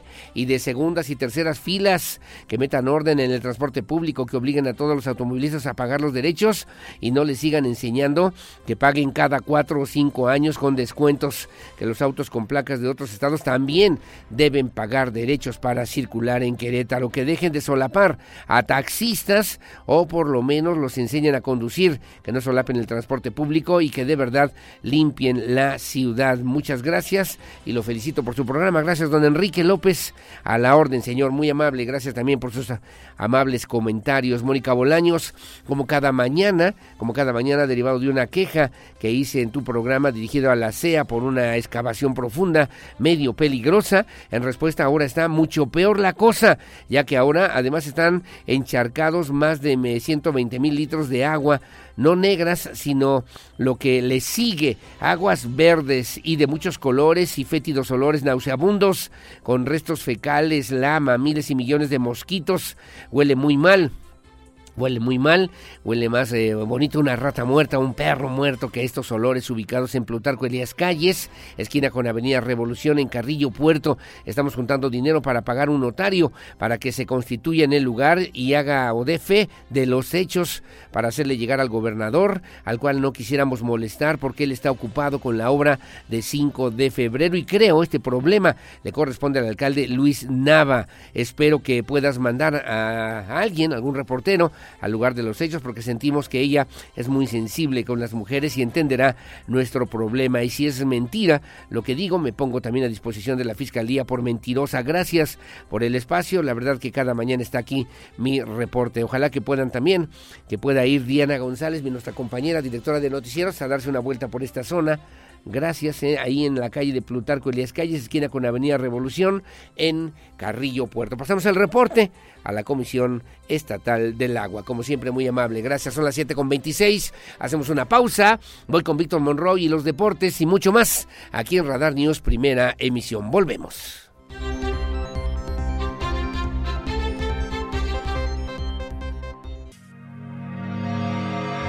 Las noticias que mueven a Querétaro en Radar News Primera Emisión con Aurelio Peña. Continuamos. 107.5 FM Radar y Radar TV Canal 71, la tele de Querétaro. Goles, estadísticas, pasión, victorias, empates, derrotas y todo lo que acontece en el mundo deportivo con Víctor Monroy en Radar Sports. Bienvenidos a la información de los deportes en esta mañana. Vamos a platicar de lo que está pasando en la Copa del Mundo de Qatar 2022 y es que la selección de Argentina y Lionel Messi prolongaron, le dieron vida a su sueño de ser campeones del mundo hasta la final del Mundial que se va a celebrar en Qatar luego de derrotar con un contundente tres goles a cero a la Croacia de Luka Modric en semifinales el día de ayer allá en el estadio Lusail. Ocho años después de haber caído en la final de Brasil 2014 ante Alemania, la albiceleste va a aspirar el próximo domingo a lograr su tercera corona mundial luego de las conseguidas en el 78 y en el 86. Hoy, luego de la semifinal que se desarrolle entre la defensora del título Francia y la revelación Marruecos. El astro argentino Leonel en el minuto 34 con un penal cometido por el guardameta Dominik Livakovic sobre Julián Álvarez, que marcaría el segundo tanto a los 39 minutos. En la parte complementaria, Julián Álvarez repitió al 69 eh, una anotación con una asistencia de Messi tras una impresionante jugada individual del dorsal número 10 sobre el costado derecho. Qatar emular el próximo domingo a Diego Armando Maradona levantando el trofeo más ansiado del fútbol mundial. Lionel Messi sigue sumando récord tras récord el día de ayer jugó su partido número 25, igualando la plusmarca absoluta de las Copas del Mundo que hasta ahora ostentaba en solitario el alemán Lothar Mateus, al que pues va a dejar previsiblemente atrás con la gran final del próximo domingo. Messi acumula además ahora 11 tantos en mundiales y es el argentino que más ha anotado en la historia de este torneo, superando los 10 goles de Gabriel Batistuta. El certamen de Qatar ya es ya el mundial donde más anotaciones ha marcado de los cinco que ha disputado, con cinco dianas hasta este momento, lo que le permite igualar en lo alto de la tabla de anotadores con el francés Kylian Mbappé. Croacia había evitado en cuartos de final que la semifinal de este martes fuera un superclásico sudamericano al sorprender a Brasil en la tanda de penales, pero no pudo repetir la hazaña ante otro gigante de la Conmebol y emular lo conseguido en 2018 cuando fue subcampeona de un torneo en el que había dominado 3-0 Argentina en la fase de grupos. Al respecto, el astro Lionel Messi no ocultó su alegría luego de que Argentina se clasificara a la final y bueno, pues dice Lionel Messi que lleva tiempo disfrutando de la presente Copa del Mundo a sabiendas de que será la última copa en la que va a participar. Esto fue lo que declaró el astro argentino Lionel Messi. No, una revancha no, sido una oportunidad más, eh, como la vine buscando durante toda mi, carrera, siempre quise, quise más, siempre intenté superarme, intenté de, conseguir más objetivos, este era uno, poder volver a, a disfrutar de una final de, del mundo, siendo mi, último mundial, despedirme de esta manera, eh, es algo magnífico. Y sí, lo sabíamos del primer partido, para puerta adentro sabíamos que este grupo eh, lo iba a sacar porque tiene mucha fortaleza, porque hace mucho tiempo que lo viene demostrando. Era una prueba muy difícil para nosotros y al final nos terminó siendo más, más fuerte y nos sirvió para, para hoy estar donde, donde estamos. Y bueno, pues por lo pronto, hoy a la una de la tarde vamos a ver la otra semifinal. De todas las sorpresas que ha dado Marruecos en esta Copa del Mundo, ninguna está a la altura de la hazaña que podría lograr el día de hoy en territorio catarí. Previamente, el equipo africano ya echó de Qatar a selecciones como España, como Portugal, y ahora tienen la posibilidad de conseguir una victoria que sería histórica por partida doble, pues cuando se mida el día de hoy contra Francia, el conjunto marroquí tendrá la oportunidad de echar al campeón vigente metiéndose por primera vez a una final de esta magnitud. Será hoy a las 13 horas, una de la tarde, tiempo del centro de México, cuando Marruecos y Francia choquen por el pase a la gran final de esta Copa del Mundo.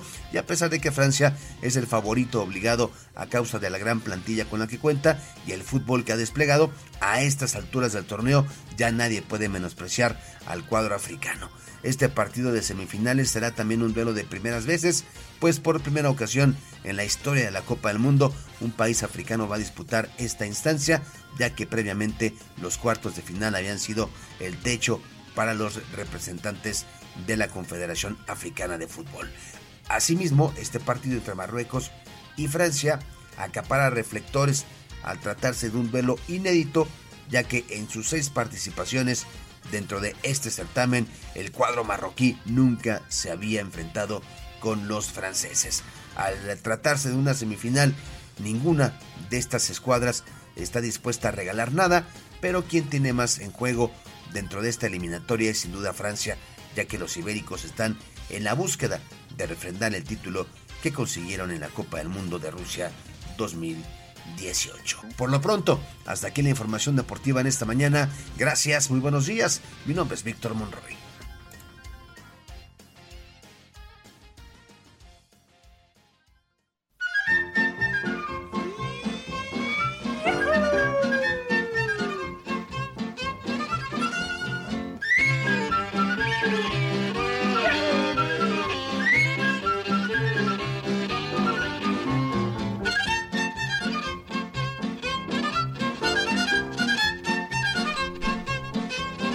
Bueno, muchísimas gracias, mi querido Víctor Monroy, como siempre, aquí en Radar Primera Emisión. Quien más sabe de los deportes, muy amable, gracias. Y estamos listos para también este fin de semana el Mundial de Qatar 2022. Como siempre, muchas gracias. 7 con 39 de la mañana. ¿Qué tal Cricri, no? ¿Qué tal Cricri para el día de hoy? Se lo dedicamos ahí a Paula Sofía, que además nos hace el favor de escucharnos como todos los días. Pero además le debo referir, porque también eso es lo importante para el día de hoy es que un día como hoy, un día como hoy, pero por cierto, y en esta misma referencia, en un 14 de diciembre de 1990 falleció en la ciudad de Texcoco, allá en el Estado de México, José Francisco Gabilondo Soler, conocido por su nombre artístico como el Gran Cricri. No sé si usted ya tuvo tiempo de ver la película de Pinocho o Pinocchio, Pinocho. Está extraordinaria, por cierto, está muy, muy recomendable. Ahí sale un, un grillito pues también con un violín como la misma historia que se contó en estos años por parte de Cricri, cantautor mexicano de música infantil, famoso, famoso por representar también durante muchos años y además encabezar un programa a través de la radio, a través de la XCW, enfocado justamente a los niños para el cual creó este personaje llamado Cricri, el grillito, el grillito cantor.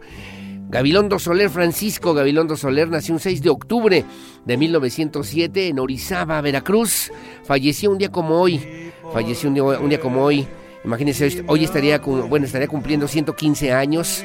Hoy cumple 32 años de fallecido. 14 de diciembre de 1990 en la ciudad de Texcoco. Éxitos, obviamente, muchos, ¿no? ¿Cuáles recuerda usted de Cricri? Que también hay que tocar y que también hay que conocer, este el ratón vaquero, este Di por qué, Di mi abuelita, y que obviamente son parte justamente de los éxitos más importantes de quien fue, incluso uno, uno un personaje importante que quiso contratar en su momento eh, Walt Disney y que no lo logró para que eh, pues se pudiera también incorporar a estos esquemas hollywoodenses de lo que tiene que ver justamente con la historia de Walt Disney. Bueno, muy amable, gracias. Son las 7:41 de la mañana dedicado para todas las niñas, niños y adolescentes, como dicen ahora las autoridades que escuchan también, que conocemos esta referencia que tiene que ver, métete tete, que te metas tete, bueno, de tantas canciones que pudimos disfrutar cuando éramos niños. Cri hoy en Radar News, primera emisión, adelante mi querida Olivia Lara, buenos días, vamos contigo. Con la niña Esther, aún no tiene 14, brilla de juventud pero la chiquitita quiere un príncipe azul. ¿Qué pasa, muchacha? ¿Qué quieres que no tengas junto a ti? Métete, tete, que te metas, tete. Métete, tete, que te metas, tete. Métete, tete, no lo repetiré. Eh. Teatro, cine, conciertos. El show business en Querétaro en Radar News Entertainment. ¿Qué tal? Mi nombre es Olivia Lara y esta es la información de cultura y espectáculos. El Museo de Arte de Querétaro te invita a la obra pictórica del joven artista francés Thibault Barrère, Fini Gloria Mundi, que se abrirá al público del 15 de diciembre próximo al 5 de febrero de 2023. El pintor contemporáneo rescata los valores estéticos e ideológicos de los movimientos de los siglos XVII a XIX del viejo continente. El título de esta exposición, en latín traducido como El fin de las glorias mundanas, remite al famoso cuadro del pintor barroco sevillano Juan de Valdés Leal, en donde se enmarca una crítica imperante a la Iglesia Católica en el periodo más álgido de la contrarreforma reforma durante el medievo. Esta muestra expositiva busca concientizar al espectador sobre su propia existencia, así como en el devenir humano en conjunto con la danza que se produce en un ciclo interminable entre la vida y la muerte. Thibault Barrère ofrecerá sesiones de pintura en vivo durante varios días de la exposición y platicará con el público asistente que podrá saber y entender los procesos artísticos, técnicos y creativos de este talentoso artista plástico. Las fechas serán anunciadas con varios días de anticipación en las redes sociales del Macro. En más información se dieron a conocer los nominados de los Globos de Oro 2023 y en la lista de 27 categorías destacó la inclusión de tres mexicanos, el director de cine Guillermo del Toro y los actores Diego Luna y Diego Calva. La ceremonia de entrega a lo mejor del cine y la televisión se realizará el próximo 10 de enero en The Beverly Hilton de Los Ángeles. Pinocho, creación en stop motion del Tapatío, figura para ganar tres premios: Mejor película de animación, Mejor banda sonora y Mejor canción original gracias a Chao Papá de Alexandre Desplat, Ruevan Katz, Guillermo del Toro, mostrando especial afecto por las películas The Banshees of Inisherin y Everything Everywhere All at Once, y las series de televisión Abbott Elementary y The White Lotus, entre otras. La edición 80 de los Globos de Oro se transmitirán por NBC a partir de las 5 pm hora del Pacífico el 10 de enero y serán presentados por el comediante Gerald Carmichael. Por último, el Teatro La Tercera Llamada te invita a su tradicional pastorela, Better Call Satan. Presencia el juicio del año Nidip contra Hart, se juzgaron sus almas como Gumaro y Casiano. El cielo enviará a su mejor abogado. Hay tortillas. Para representar a estos dos pastores que atentaron contra la adoración del niñito Jesús, mientras la licenciada del Averno, de Mónica usará sus artimañas para arrastrarlos al infierno. Sé parte del jurado que evaluará las pruebas y decidirá si condena o no a nuestros pastorcitos. Una pastorela cómica y familiar única, no te la puedes perder. La cita es los viernes y sábados a las 21 horas. Función para toda la familia. Para mayores informes comunícate al teléfono 442-504-6025. La tercera llamada está ubicada en calle 5 de Mayo número 70, Centro Histórico Querétaro, Querétaro. Para Grupo Radar, Olivia Lara. La opinión Radar News.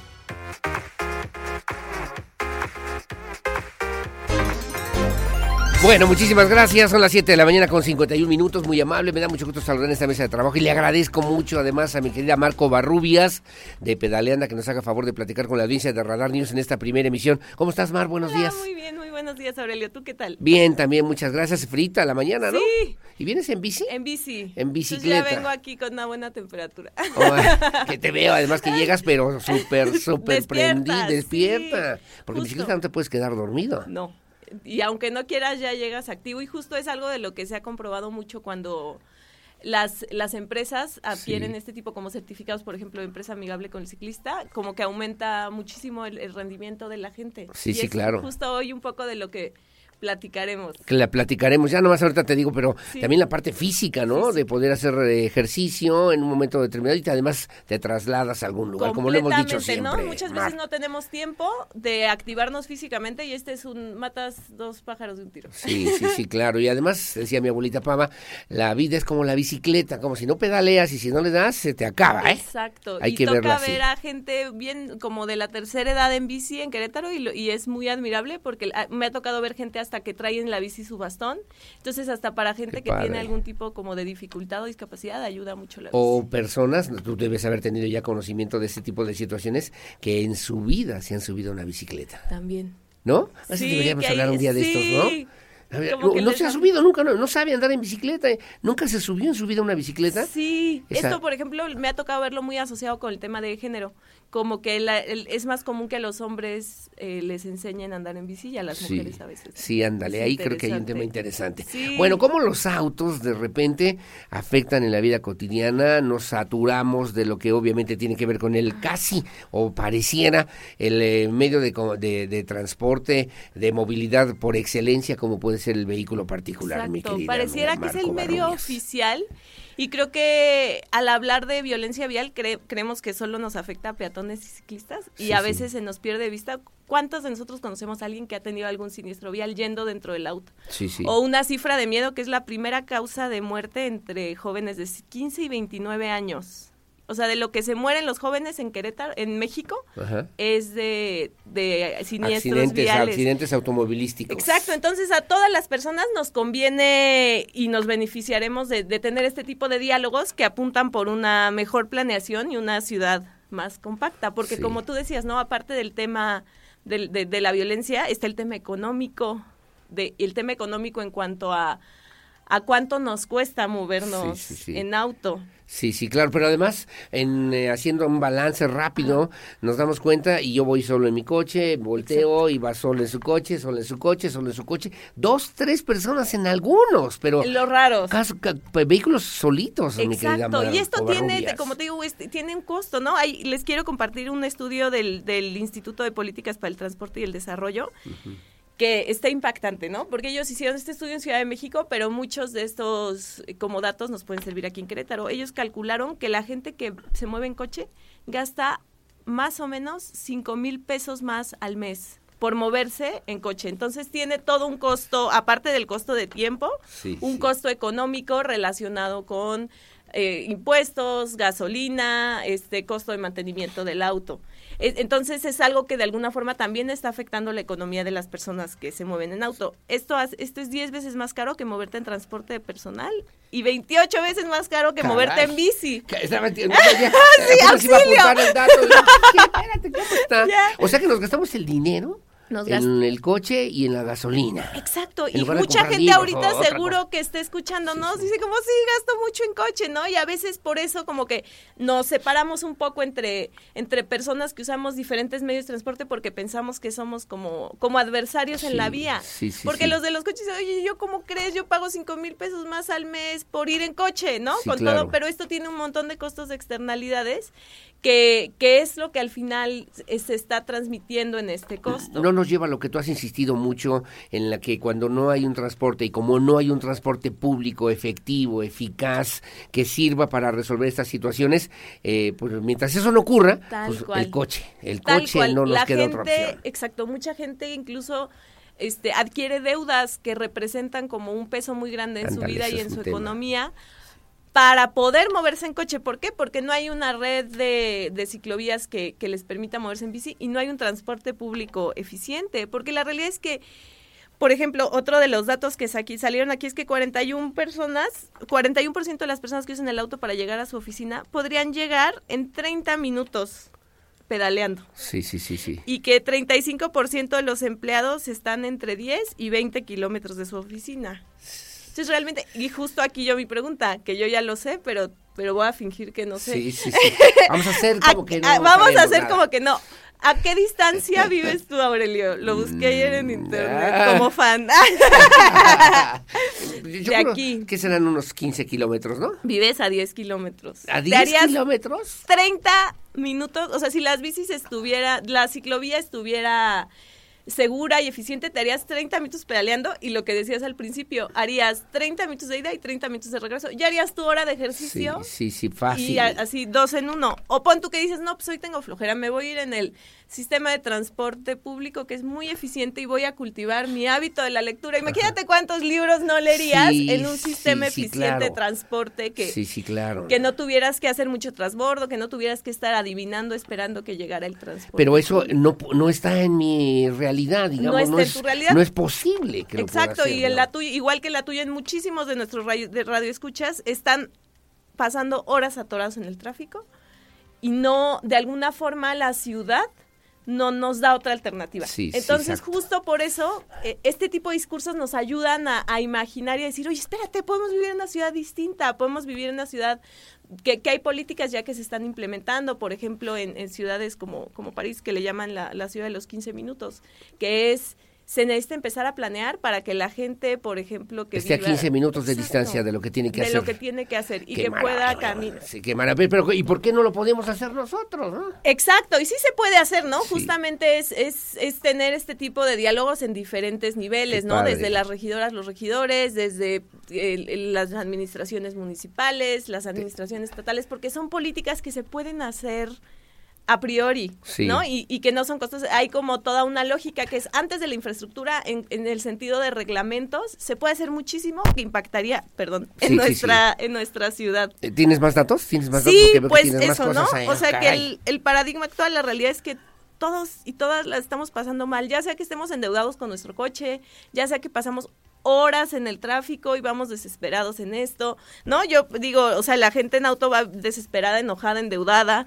la gente en transporte público va frustrada y resignada porque dice, esto nunca va a cambiar, amontonada. claro. A nosotros los ciclistas nos ven fluir en el tráfico, pero vamos paniqueados, espantados con las estadísticas, esperando que ese día lleguemos a nuestra casa con vida.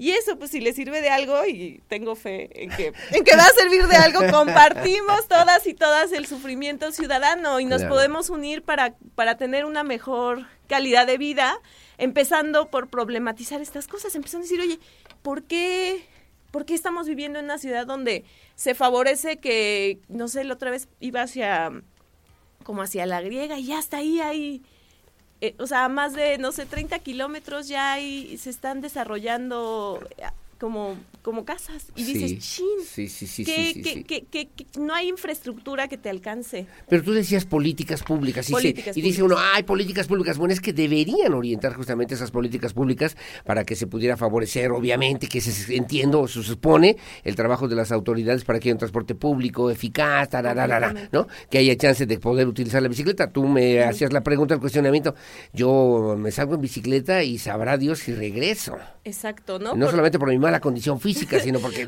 cualquier cosa puede pasar. Sí, por ejemplo, la, o sea, eh, prolongación constituyente es una vía de alta velocidad, que solo tiene una parte ciclovía, que cruzar, porque aparte hay como estos polos, ¿no? Donde el, triángulo que hace 5 de febrero, Bernardo Quintana y la 57. Sí, así es. Separan completamente la ciudad. Entonces hay gente que, no sé, la gente que vive en jardines de la hacienda y que dice, híjole, yo quiero llegar al centro en bici, pero ¿Por dónde? ¿no?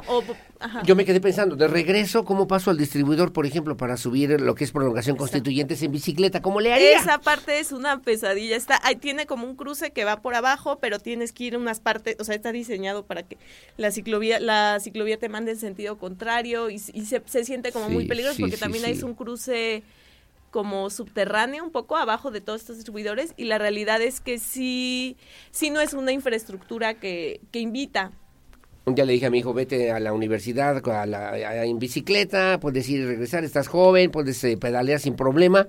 Y bueno, pues sí, un día le dije, a ver, vamos a ver, fui en esa bicicleta, en la mía, y así eh, circulamos. No, no, no, no, no, yo regresé y le dije, ¿sabes qué? No, pasan a 120 kilómetros por hora en esa bajada, peligrosísimo. Dije, no. Se cancela la bici. Cancelaba mucha la gente, Muchos usuarios que podrían ser usuarios de, de, bici los estamos perdiendo por eso, porque como que estamos de alguna manera fallando en protegerlo. Y cuando hablamos de políticas públicas es esto, ¿no? Y no orientadas solo al tema de bici, sino al tema de transporte público, al tema de vivienda accesible.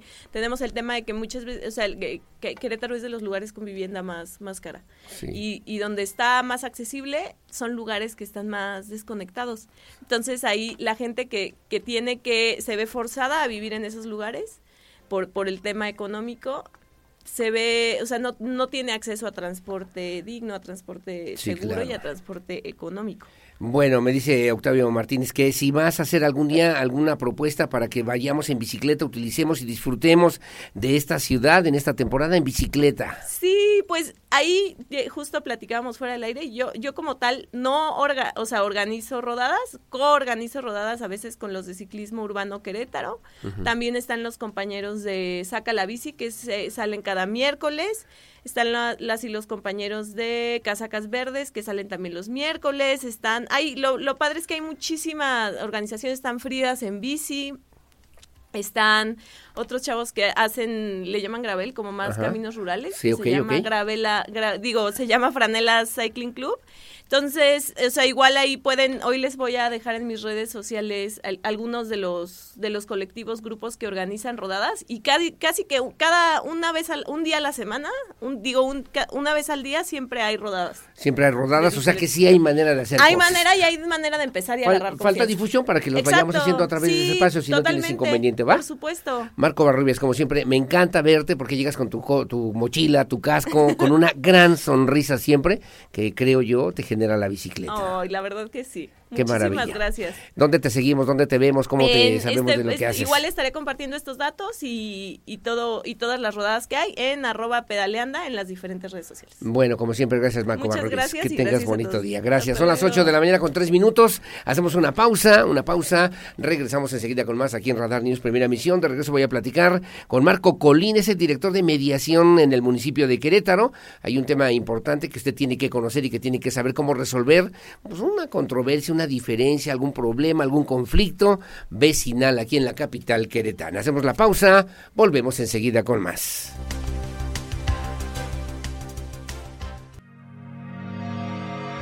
Las noticias que mueven a Querétaro en Radar News Primera Emisión con Aurelio Peña. Continuamos. 107.5 FM Radar y Radar TV Canal 71, la tele de Querétaro. La entrevista. Radar News. Bueno, muchísimas gracias. Las 8 de la mañana con 10 minutos, 8.10. Me da mucho gusto saludar en esta mesa de trabajo y le agradezco mucho a mi querido licenciado Marco Colines, director de mediación en el municipio de Querétaro, en un tema que resulta importante para que nosotros podamos entender y considerar desde la perspectiva social o ciudadana de qué manera podemos resolver diferentes conflictos familiares, vecinales. Tengo aquí un folletín que justamente hacen en esta dirección de mediación para que conozcamos nosotros como ciudadanos lo que debemos, lo que podemos hacer en un momento determinado y eh, pues haya una mejor convivencia social, una mejor convivencia ciudadana en los condominios, en daños, por ejemplo, a vehículos, deudas de dinero, que son muy comunes, prestación de servicios, ¿no? Que llega el mecánico y de repente las cosas no quedaron bien. Bueno, pues hay toda una estructura, una estructura en la Secretaría de Gobierno que encabeza Arturo Molina Zamora en esta administración municipal para justamente atender este tema de la mediación y la conciliación municipal que es fundamental. Mi querido Marco, ¿cómo estás? Buenos días. Aurelio, un gusto de saludarte. Buenos días. Un saludo a todo el auditorio. Al contrario, muy amable, gracias. Es una estructura del gobierno municipal desde la perspectiva del, de la Secretaría de Gobierno que de repente pareciera, y te pregunto, eh, poco se utiliza, poco acceso tenemos por lo menos a esta estructura municipal para resolver diferencias, controversias o conflictos con entre vecinos, mi querido claro. Marco. Fíjate que primero es una eh, dependencia relativamente nueva, comenzamos a operar a partir de marzo de 2019. Entonces todavía mucha gente desconoce, incluso conozco gente del propio municipio que no sabe de la existencia de la dirección de mediación, Sí, sí. de este nuevo servicio que se está implementando con la intención de poder darnos la oportunidad como ciudadanos de resolver alguna situación sin tener que recurrir forzosamente a una sanción. Y en ese sentido también estamos como navegando un poquito a contracorriente. La verdad Sí, es que claro. estamos muy acostumbrados a, a ir a acusar. A este, oiga, venga y jálele las orejas, Sí. oiga, dígale que está mal. Sí, sí, y en ese sentido, pues como sociedad, esta apuesta de la mediación es abonarle a, a una corresponsabilidad entre autoridades y ciudadanos para poder mantener la, la armonía al interior de la comunidad. Me gustó lo que dice aquí en el tríptico, que prevalezca el respeto, el diálogo y la convivencia. Porque también no basta con que digamos, es que hay esto, es que pasa esto, es que mi vecino, es que... Y, y ya, ya le dije yo, ya llamé al 911, ya le llamé a la policía para que le bajara el volumen, por lo Claro. menos en el sonido de repente a, a alguien que sea muy ruidoso. Y, y ya yo ya no quiero pro- más problemas, ¿no? Tiene Claro. que haber diálogo y respeto, mi querido Claro, Marco. sobre todo lo que tratamos de hacer es hacernos entender entre todos que los intereses de todos tienen que valer para todos. Sí, o sea, claro. la persona que se queja por el ruido no es por una situación de ataque hacia el, hacia el vecino, hacia la persona que está emitiendo el sonido, sino principalmente se tiene la intención, pues puede ser para descansar, puede ser para realizar otro tipo de actividad, por ejemplo, algo que sucedía mucho más en, la, en, en esa época de restricciones que teníamos en la pandemia, era que se quejaban mucho las personas por el ruido. Sí, sí, y sí. bueno, pues es que también teníamos o desarrollábamos principalmente nuestras actividades desde nuestra casa. Recibíamos clases a través de internet, los niños estaban en clase a través de las computadoras en su casa. Y si el vecino estaba haciendo mucho ruido, bueno, pues fiesta. cómo iban a poder eh, realizar estas actividades Claro. Educativas claro. los niños, ¿no? Y bueno, ahora, pues eh, eh, bajo este mismo esquema del ruido, pues cuál es la intención de poder descansar, de poder des- eh, convivir en familia, de poder incluso pues ver una película, tener un momento de tranquilidad en casa. Entonces, lo, lo que hacemos a través de la mediación es concientizarnos un poquito de, de esta eh, convivencia comunitaria que tenemos, sobre todo en, la- en las ciudades, ¿no? Donde estamos, pues pared con pared, donde Sí, estamos, claro. pues prácticamente, Sí, sí, claro. este, pues eh, sabiendo qué es lo que desayuna, come y cena el, el vecino. o que Entonces, ya se enojó la señora con el señor o con los niños. O, ¿no? o que los perros no se callan. O que digo también en ese sentido, ¿no? Atendemos muy frecuentemente situaciones generadas por el ruido que, que generan las mascotas. Ahora, yo conocí el centro de mediación cuando estaba Joaquín González de León. Así es. Pero a muchos no sabemos, así como tú decías, mi querido Marco Colín. Oye, ¿a poco existe este centro de mediación? ¿Dónde está el centro de mediación? Fíjate que eh, tenemos siete oficinas donde podemos acudir. En, en la dirección de mediación estamos ubicados en Avenida Corregidora Norte, esquina calle Juana de Arco, allá en el Cerrito. Seguramente muchos de los radioescuchas ubicarán la parada de camión del Cerrito. Sí, sí. Atrasito de la parada del camión del Cerrito está la plazuela Juana de Arco y allí es donde estamos nosotros ubicados. Pero adicionalmente tenemos cuatro oficinas eh, ubicadas en los edificios de las delegaciones municipales. ¿Cuáles son estas oficinas? Josefa Vergara, Felipe Carrillo Puerto, Santa Rosa Jauregui y Centro Histórico. En los mismos edificios de las delegaciones, ahí tenemos un centro de mediación. Pero adicionalmente también tenemos una oficina de mediación en Félix Osores. Estamos en eh, la calle Taromaras, esquina Pames, atrás de la deportiva de Cerrito Colorado. Y en el caso de Pigmenio González, a un ladito de la delegación está el edificio de los eh, juzgados cívicos. Ahí es donde eh, tenemos también nuestra oficina de mediación. ¿En qué horarios podemos acudir por lo menos a hacer una denuncia, a presentar una inconformidad, una queja, alguna situación? A partir de las 8 de la mañana y hasta las 4 de la tarde prestamos el servicio pero también trabajamos muchas veces por las tardes, estamos realizando actividades de difusión de la mediación, de este ejercicio de diálogo voluntario en donde podamos abonar situaciones de conflicto. Estamos yendo a los comités de participación social que tienen más de 550 colonias en el municipio de Querétaro y que están adscritas a la Secretaría de Desarrollo Social y Humano. Y también estamos participando en el programa de Contigo Prevenimos que está desarrollando la Secretaría de Seguridad Pública Municipal en conjunto con la Secretaría de Desarrollo Social y Humano con las 139 colonias que están participando actualmente en este programa. 139 colonias en el municipio de Querétaro y que obviamente pues tiene que ver con esta posibilidad de tener una mejor convivencia ciudadana. Así es. Conflictos como cuáles, por ejemplo, se pueden atender ahí en el centro de mediación. Eh, primero, el, primero que atendemos o más frecuente es el, la controversia vecinal el, el, vecino que tiene unos perritos que van y se hacen afuera de mi casa, o el vecino que le sube el volumen y de repente ya no sabe uno, saca la basura fuera de los horarios. se estacionan las cocheras. Que de repente nos, nos invade espacios de, de estacionamiento. Estoy hablando por mi mamá, ¿eh? de esas cosas que nunca pasan, que ¿verdad? Pasan, sí. También atendemos situaciones familiares, Aurelio. Fíjate que de repente llegamos a tener alguna situación de convivencia un poquito complicado con, con algún integrante de nuestras familias y pues también para eso nosotros podemos llegar a tener una intervención. Cabe mencionar, nosotros no somos jueces, no somos árbitros, no decimos quién tiene la razón. Lo que generamos es la oportunidad de comunicarse con la otra persona, de escucharse, de escuchar sus intenciones, cuáles son sus intereses. Y con base en eso estar trabajando de manera conjunta con las personas que están involucradas en esta situación para tratar de arreglarla de la mejor manera posible. También atendemos situaciones condominales. Ya ves que este esquema de, de, de, casa-habitación cada vez es más frecuente en el municipio de Querétaro. Eh, pues, por ejemplo, también ahí tenemos pues que, que, me están cobrando mucho de las cuotas, que de repente pues ya no sé cómo... O el agua. Cómo, o, el agua, sobre todo donde tenemos condominios con macro O el estacionamiento. O el estacionamiento o, el, vecino que también de repente pues nada más le abre la puerta al perrito y pues el perrito ya agarró de patio todo el condominio, ¿no? Entonces, eh, toda este, esta serie de situaciones las podríamos atender por deudas de dinero. La, la, la, famosa tanda que de repente pues ya me tocó el número y pues el que la organizó pues ya no, lo encuentro, ¿no? y ya ni me contesta el teléfono. ¿No? En, en situaciones por arrendamientos también hemos tenido una importante participación o en la prestación de algún servicio que contraté y que no me fue este, realizado de una forma adecuada. El mecánico, el electricista, el plomero, el yesero, el azulejero, no quedaron bien las cosas, sí hay este centro de mediación.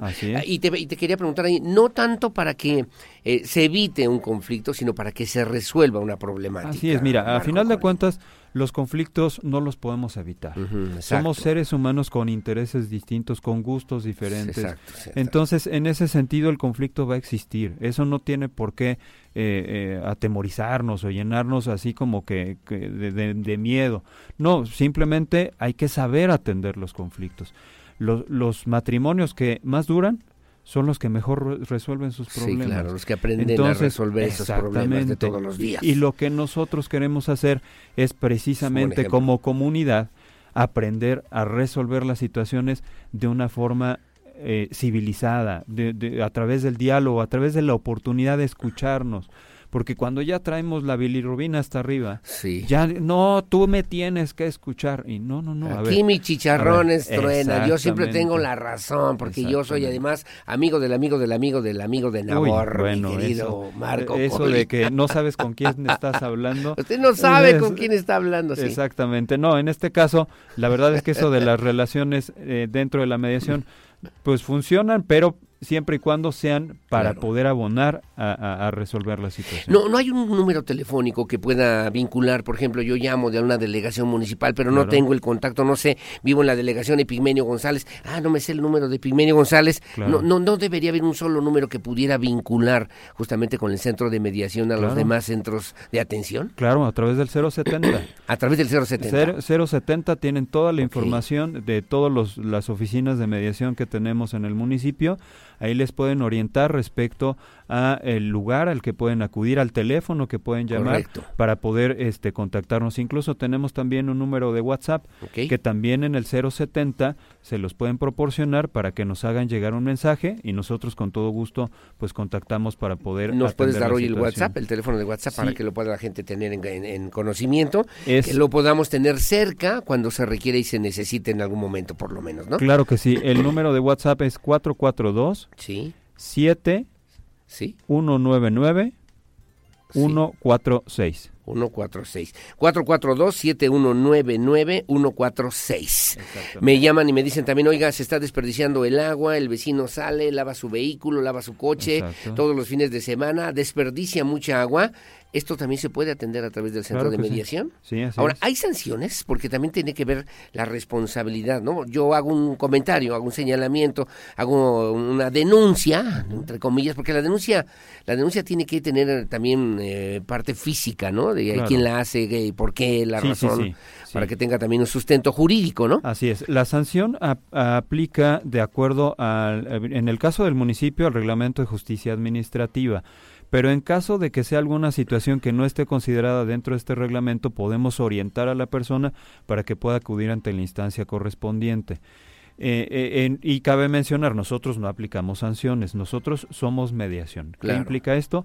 Mediar ante la situación para tratar de resolverla. En caso de que no se resuelva dentro de este procedimiento de mediación, entonces la siguiente instancia puede ser juzgados cívicos, puede ser alguna otra dependencia que ya aplica algún tipo de La sanciones. fiscalía en su momento, en caso de que sea en- necesario. ¿no? En caso de los casos de fiscalía, como es la posible comisión de un delito, Sí, sí. en ese caso los mecanismos alternativos de solución de controversias de fiscalía son los que pudieran dar atención.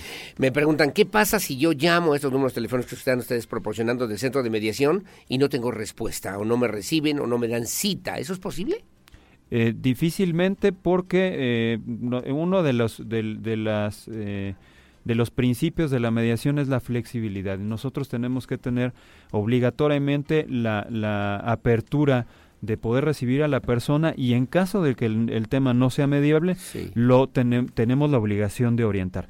Pero en caso de que por alguna razón se haya prestado de una forma inadecuada el servicio de mediación, con todo gusto los puedo atender de manera directa bueno. en la oficina de la dirección Correcto. en el teléfono 442-212-0148. Ahí- 212-0148. Ahí es, eh, ahí es donde eh, estoy yo atendiendo directamente a, las bien, diferentes circunstancias.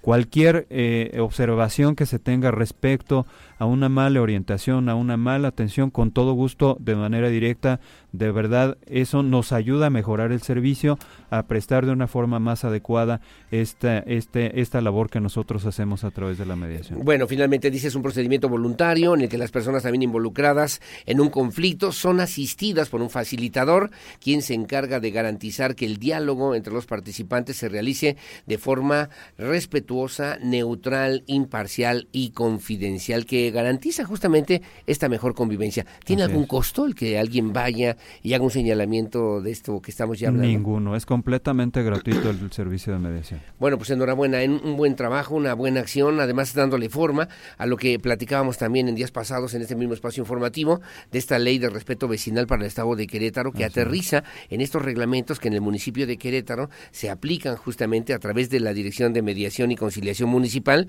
para que tengamos una mejor calidad de vida, que me parece es el objetivo de las autoridades finalmente. Y que a final de cuentas ¿no? depende solamente de la prestación de servicios como el alumbrado, la recolección de basura. También la calidad de vida depende de mi postura ante las situaciones de conflicto.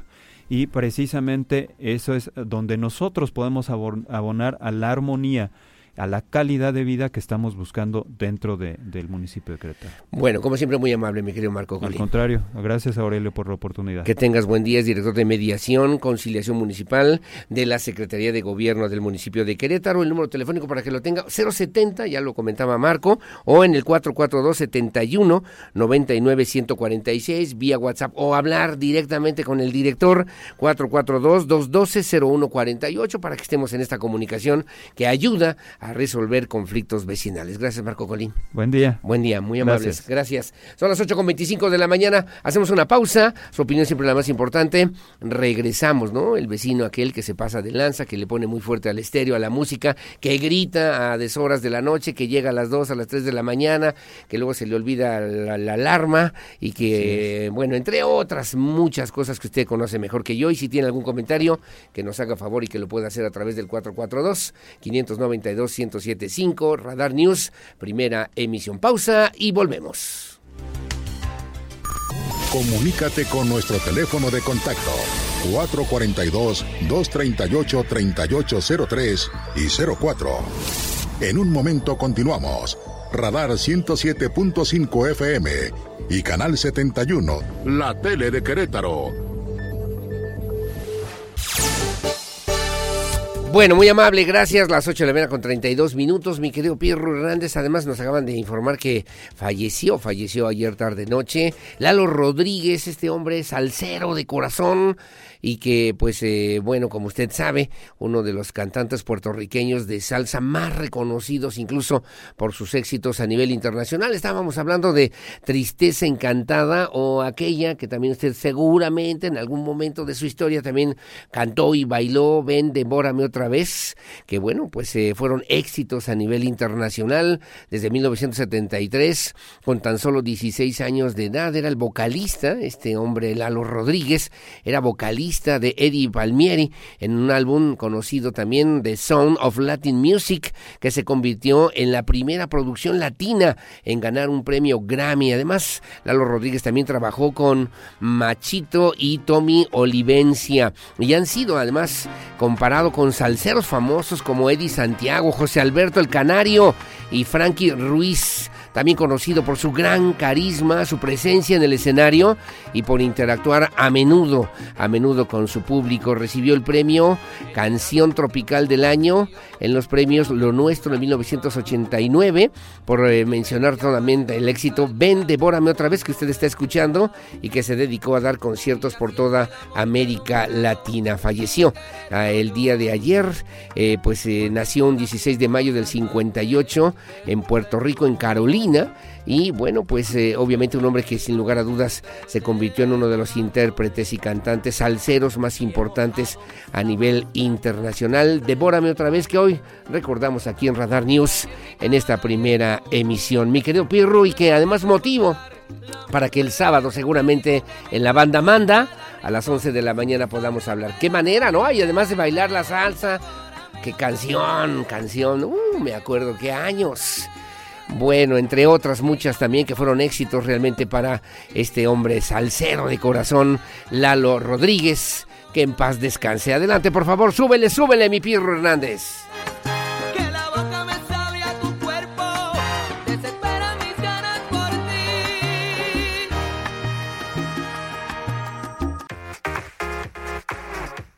Amable, gracias. Las 8 de la mañana con 37 minutos. Gracias, mi querido Pedro Hernández.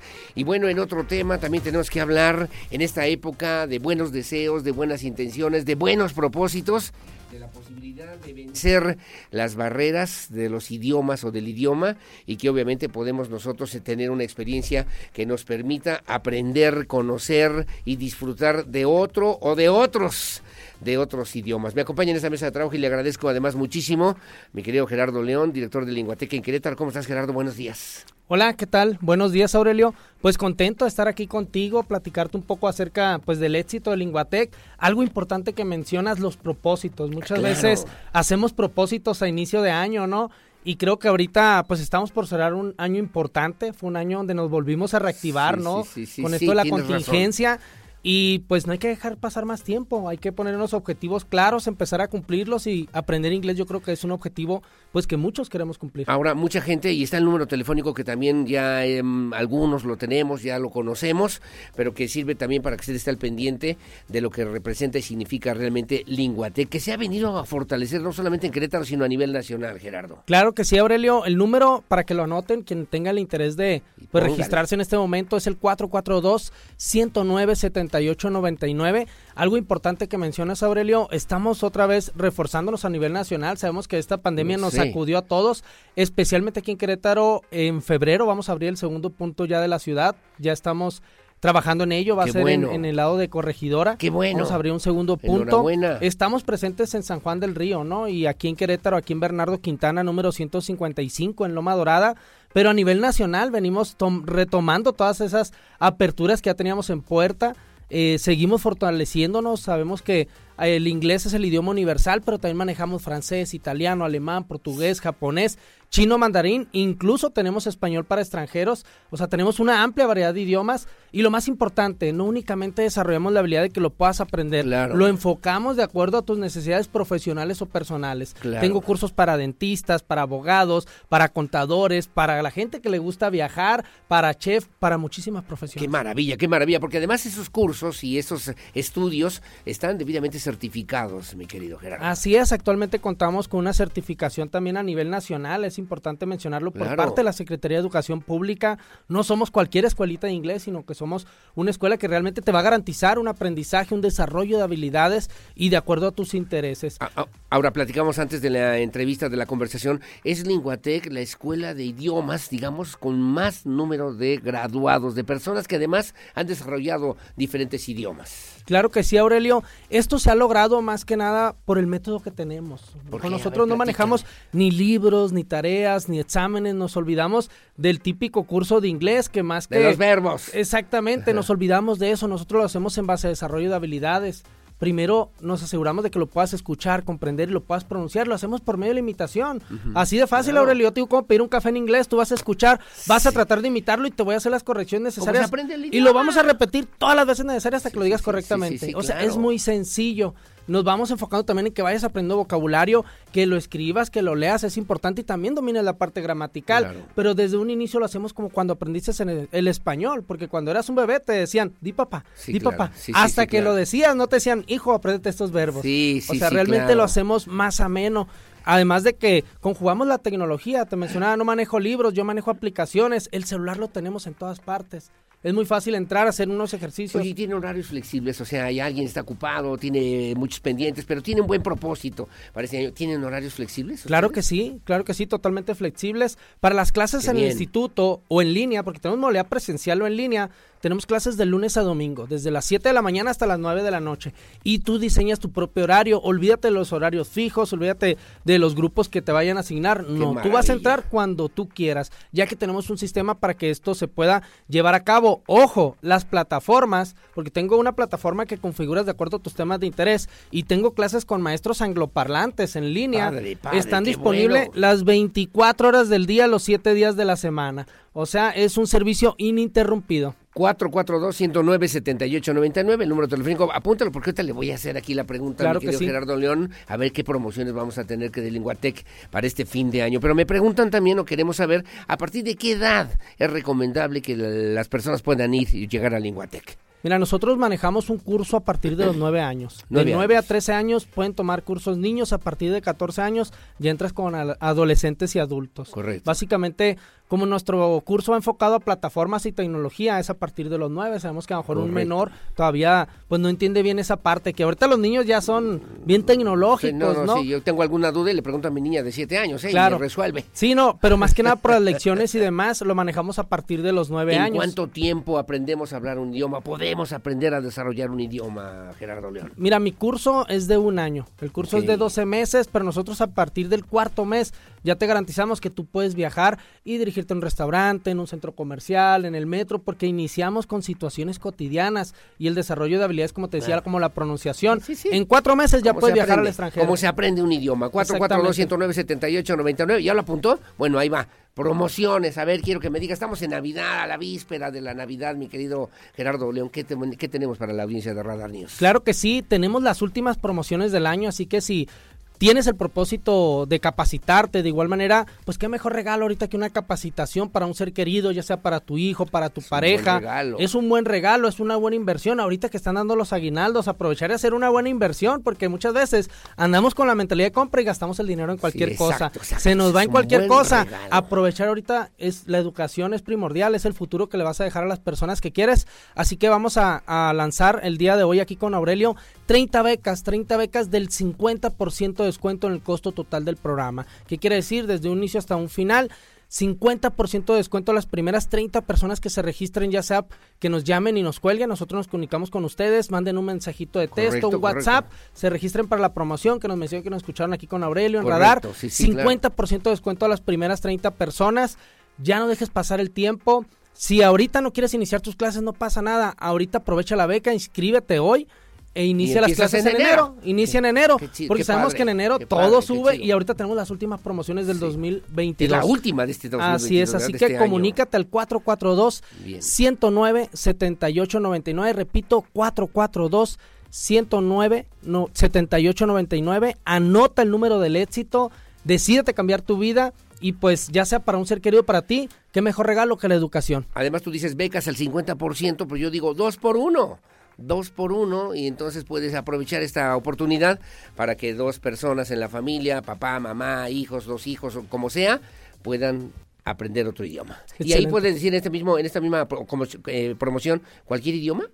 Sí, cualquier idioma. digo chino, mandarín, quiero. ¿El, 50%? sí, el 50% el que gustes.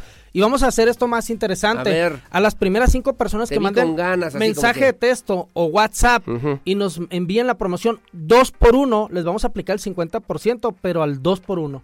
O sea, no lo entendí, a ver. Sí, las primeras 30 personas tienen un 50% de descuento. Si mandas un mensaje de texto, un WhatsApp en este momento mencionando dos por uno, te vamos a manejar Dos cursos por el mismo costo al 50%. Qué maravilla, qué maravilla. Son dos cursos. Qué bien. Las primeras cinco personas que se registran en este momento. Así que envíen WhatsApp o mensaje de texto al 442-109-7899 y decídete cambiar tu vida. Gracias amigos de Linguatec, muy amable Gerardo León, gracias por las promociones y estamos atentos como siempre. Gracias a ti, Aurelio. Es un buen año para todos. Así va a ser. Como siempre, muy amable. Gracias. Son las 8 de la mañana con 45 minutos. Su opinión siempre la más importante. 442-109-7899 para que se ponga en contacto y aproveche esta promoción con nuestros amigos de Linguatec. Pausa y volvemos. Porque siempre estamos cerca de ti. Síguenos en nuestras redes sociales. En Facebook, Radar News Querétaro. En Instagram, arroba Radar News 1075 FM. En Twitter, arroba Radar News 1075, Canal 71, la tele de Querétaro. Bueno, tengo muchos comentarios. Mientras el resumen, déjeme comentarles rápidamente. También para el día de hoy, y gracias a nuestros amigos que nos hacen favor de sintonizarnos en estos espacios informativos. Y bueno, a ver rápidamente, ya le comentamos esto de eh, el tintero. Me dicen, ayer hicimos una denuncia de una fuga de agua en Avenida Peñuelas. Eh, llegaron ahí los eh, trabajadores de la CEA pero pues la fuga de agua sigue el día de hoy. Se está desperdiciando mucha, mucha agua. Ojalá que lo puedan atender. Ya lo habíamos considerado. Sí, me mandan incluso las fotografías. Entiendo que llegaron ahí trabajadores y personal de la Comisión Estatal del Agua, pero o no quedó, o no terminaron, o no lo resolvieron, porque hoy sigue habiendo esta tremenda, tremenda fuga, fuga de agua. Bueno, gracias. Paso el reporte también a la Comisión Estatal del Agua en Avenida Peñuelas. Eh, buenos días. Siempre lo escucho con atención. Siempre por ahora sí me siento un poco extraviado, ya que una encuestadora, yo creo pagada, de lo contrario no encuentro una explicación, ya que el 99.99% de los comentarios que escucho le mandan son para quejarse de la ciudad. Oiga, entonces esas encuestas son una vil mentira, porque en las calles se dice otra cosa muy diferente y en redes, así que ya no deberían eh, dorar, dorar tanto la píldora a los gobernantes que aunque sabemos pagan por el servicio de encuestas y de estar en los primeros lugares, lo peor es que se lo creen y hasta lo divulgan. Qué triste situación, me dice también Radio Escucha Fiel, yo respeto su opinión, don Nacho Aguirre de la colonia Candiles, que también nos hace favor de sintonizarnos como todos los días. Una encuesta que mandas a hacer y que está pagada y que luego obviamente sales en los primeros lugares, pues también resulta poco creíble, ¿no? Bueno, mira, me dice, mira cómo está el tema de Avenida Peñuelas, una verdadera alberca. una alberca. Bueno, también me comentan, es un problema y peligro el uso de la bicicleta para hacer trámites, es un problema. Usted no se ha fijado, me dicen también, dice don Jorge Ayala, que en las empresas y oficinas no hay donde dejar la bicicleta, tienes que dejarla muchas veces donde se pueda, en un tubo, donde sea, y se la roban. Por cierto, saludos a Marco Colín, muy buen trabajo, muy buen desempeño. Saludos, muy amable, gracias, don Jorge Ayala, don Antonio González, igualmente muchos saludos y gracias también por estar con nosotros. Gracias, las 8 de la mañana con 53 minutos. Bueno, el diputado del PRI, Polo Hospital, dio a conocer también que ingresó una iniciativa para la modificación del Código Civil del Estado de Querétaro. La finalidad es que las parejas puedan decidir el orden de los apellidos que pueden llevar sus hijos en el momento de registrarlos. Así lo refirió el diputado tricolor. Compartí, pero hoy presenté otra para el Código Civil de Querétaro para que no nos obligue el Estado a que los hijos y las hijas tengan primero el apellido del papá. Es una, también es una resolución que tuvo la Corte, pero hay que actualizar el Código Civil y aquí no ha sucedido. Entonces, ¿qué queremos hacer? Que el registro civil, cuando uno vaya a registrar al menor, le pregunte si quiere llevar el apellido del padre o de la madre, que es parte de esta batalla cultural que se tiene que dar. ¿Por qué? Pues por muchas razones, ¿no? La verdad es que lo primero, por ejemplo, es que el apellido de la madre se va perdiendo en el tiempo. En una generación se pierde el apellido de la madre. Bueno, gracias. En temas nacionales, el presidente López Obrador lamentó el fallecimiento del gobernador de Puebla, eh, pues Miguel Barbosa, Luis Miguel Barbosa. Dijo el presidente López Obrador que se trata de un luchador por la democracia desde hace muchos años para nuestro país. Así lo refirió hace unos minutos en la conferencia mañanera el presidente Andrés Manuel López Obrador. Informar antes, pues... Eh lamentar mucho la pérdida, el fallecimiento de Miguel Barbosa, nuestro compañero y gobernador del estado de Puebla. Nos eh, conmovió a todos y vamos a reunirnos a las once y media. Vamos a ir a Puebla a rendirle un homenaje, de modo que vamos a estar con sus familiares. Desde ayer he estado en comunicación con su esposa y vamos a hacerle un reconocimiento. Se trata de un luchador por la democracia desde hace muchos años.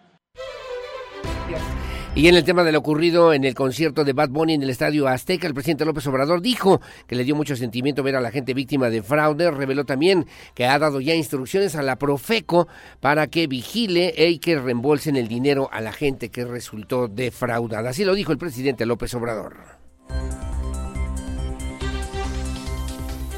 Pido a Bad Bunny, sé que está este, saturado y cansado porque trabajan mucho pero le pido que considere la posibilidad de que venga a México, al Zócalo. Ojalá y venga, este, no le podemos pagar, tendría que ser una colaboración de él.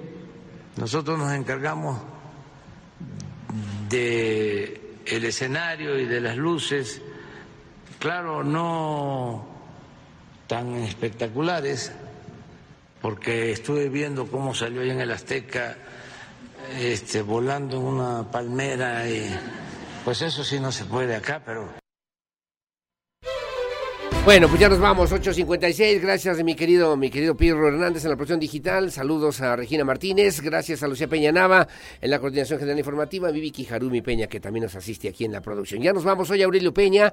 Gracias por su compañía y, sobre todo, mucho agradezco y aprecio el favor de su confianza, siempre con la fuerza de la verdad. Buenos días. Hasta mañana.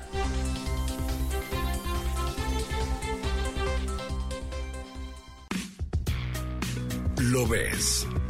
Radar TV, Canal 71, la tele de Querétaro. Lo escuchas. Radar 107.5 FM. En transmisión simultánea. Continuamos.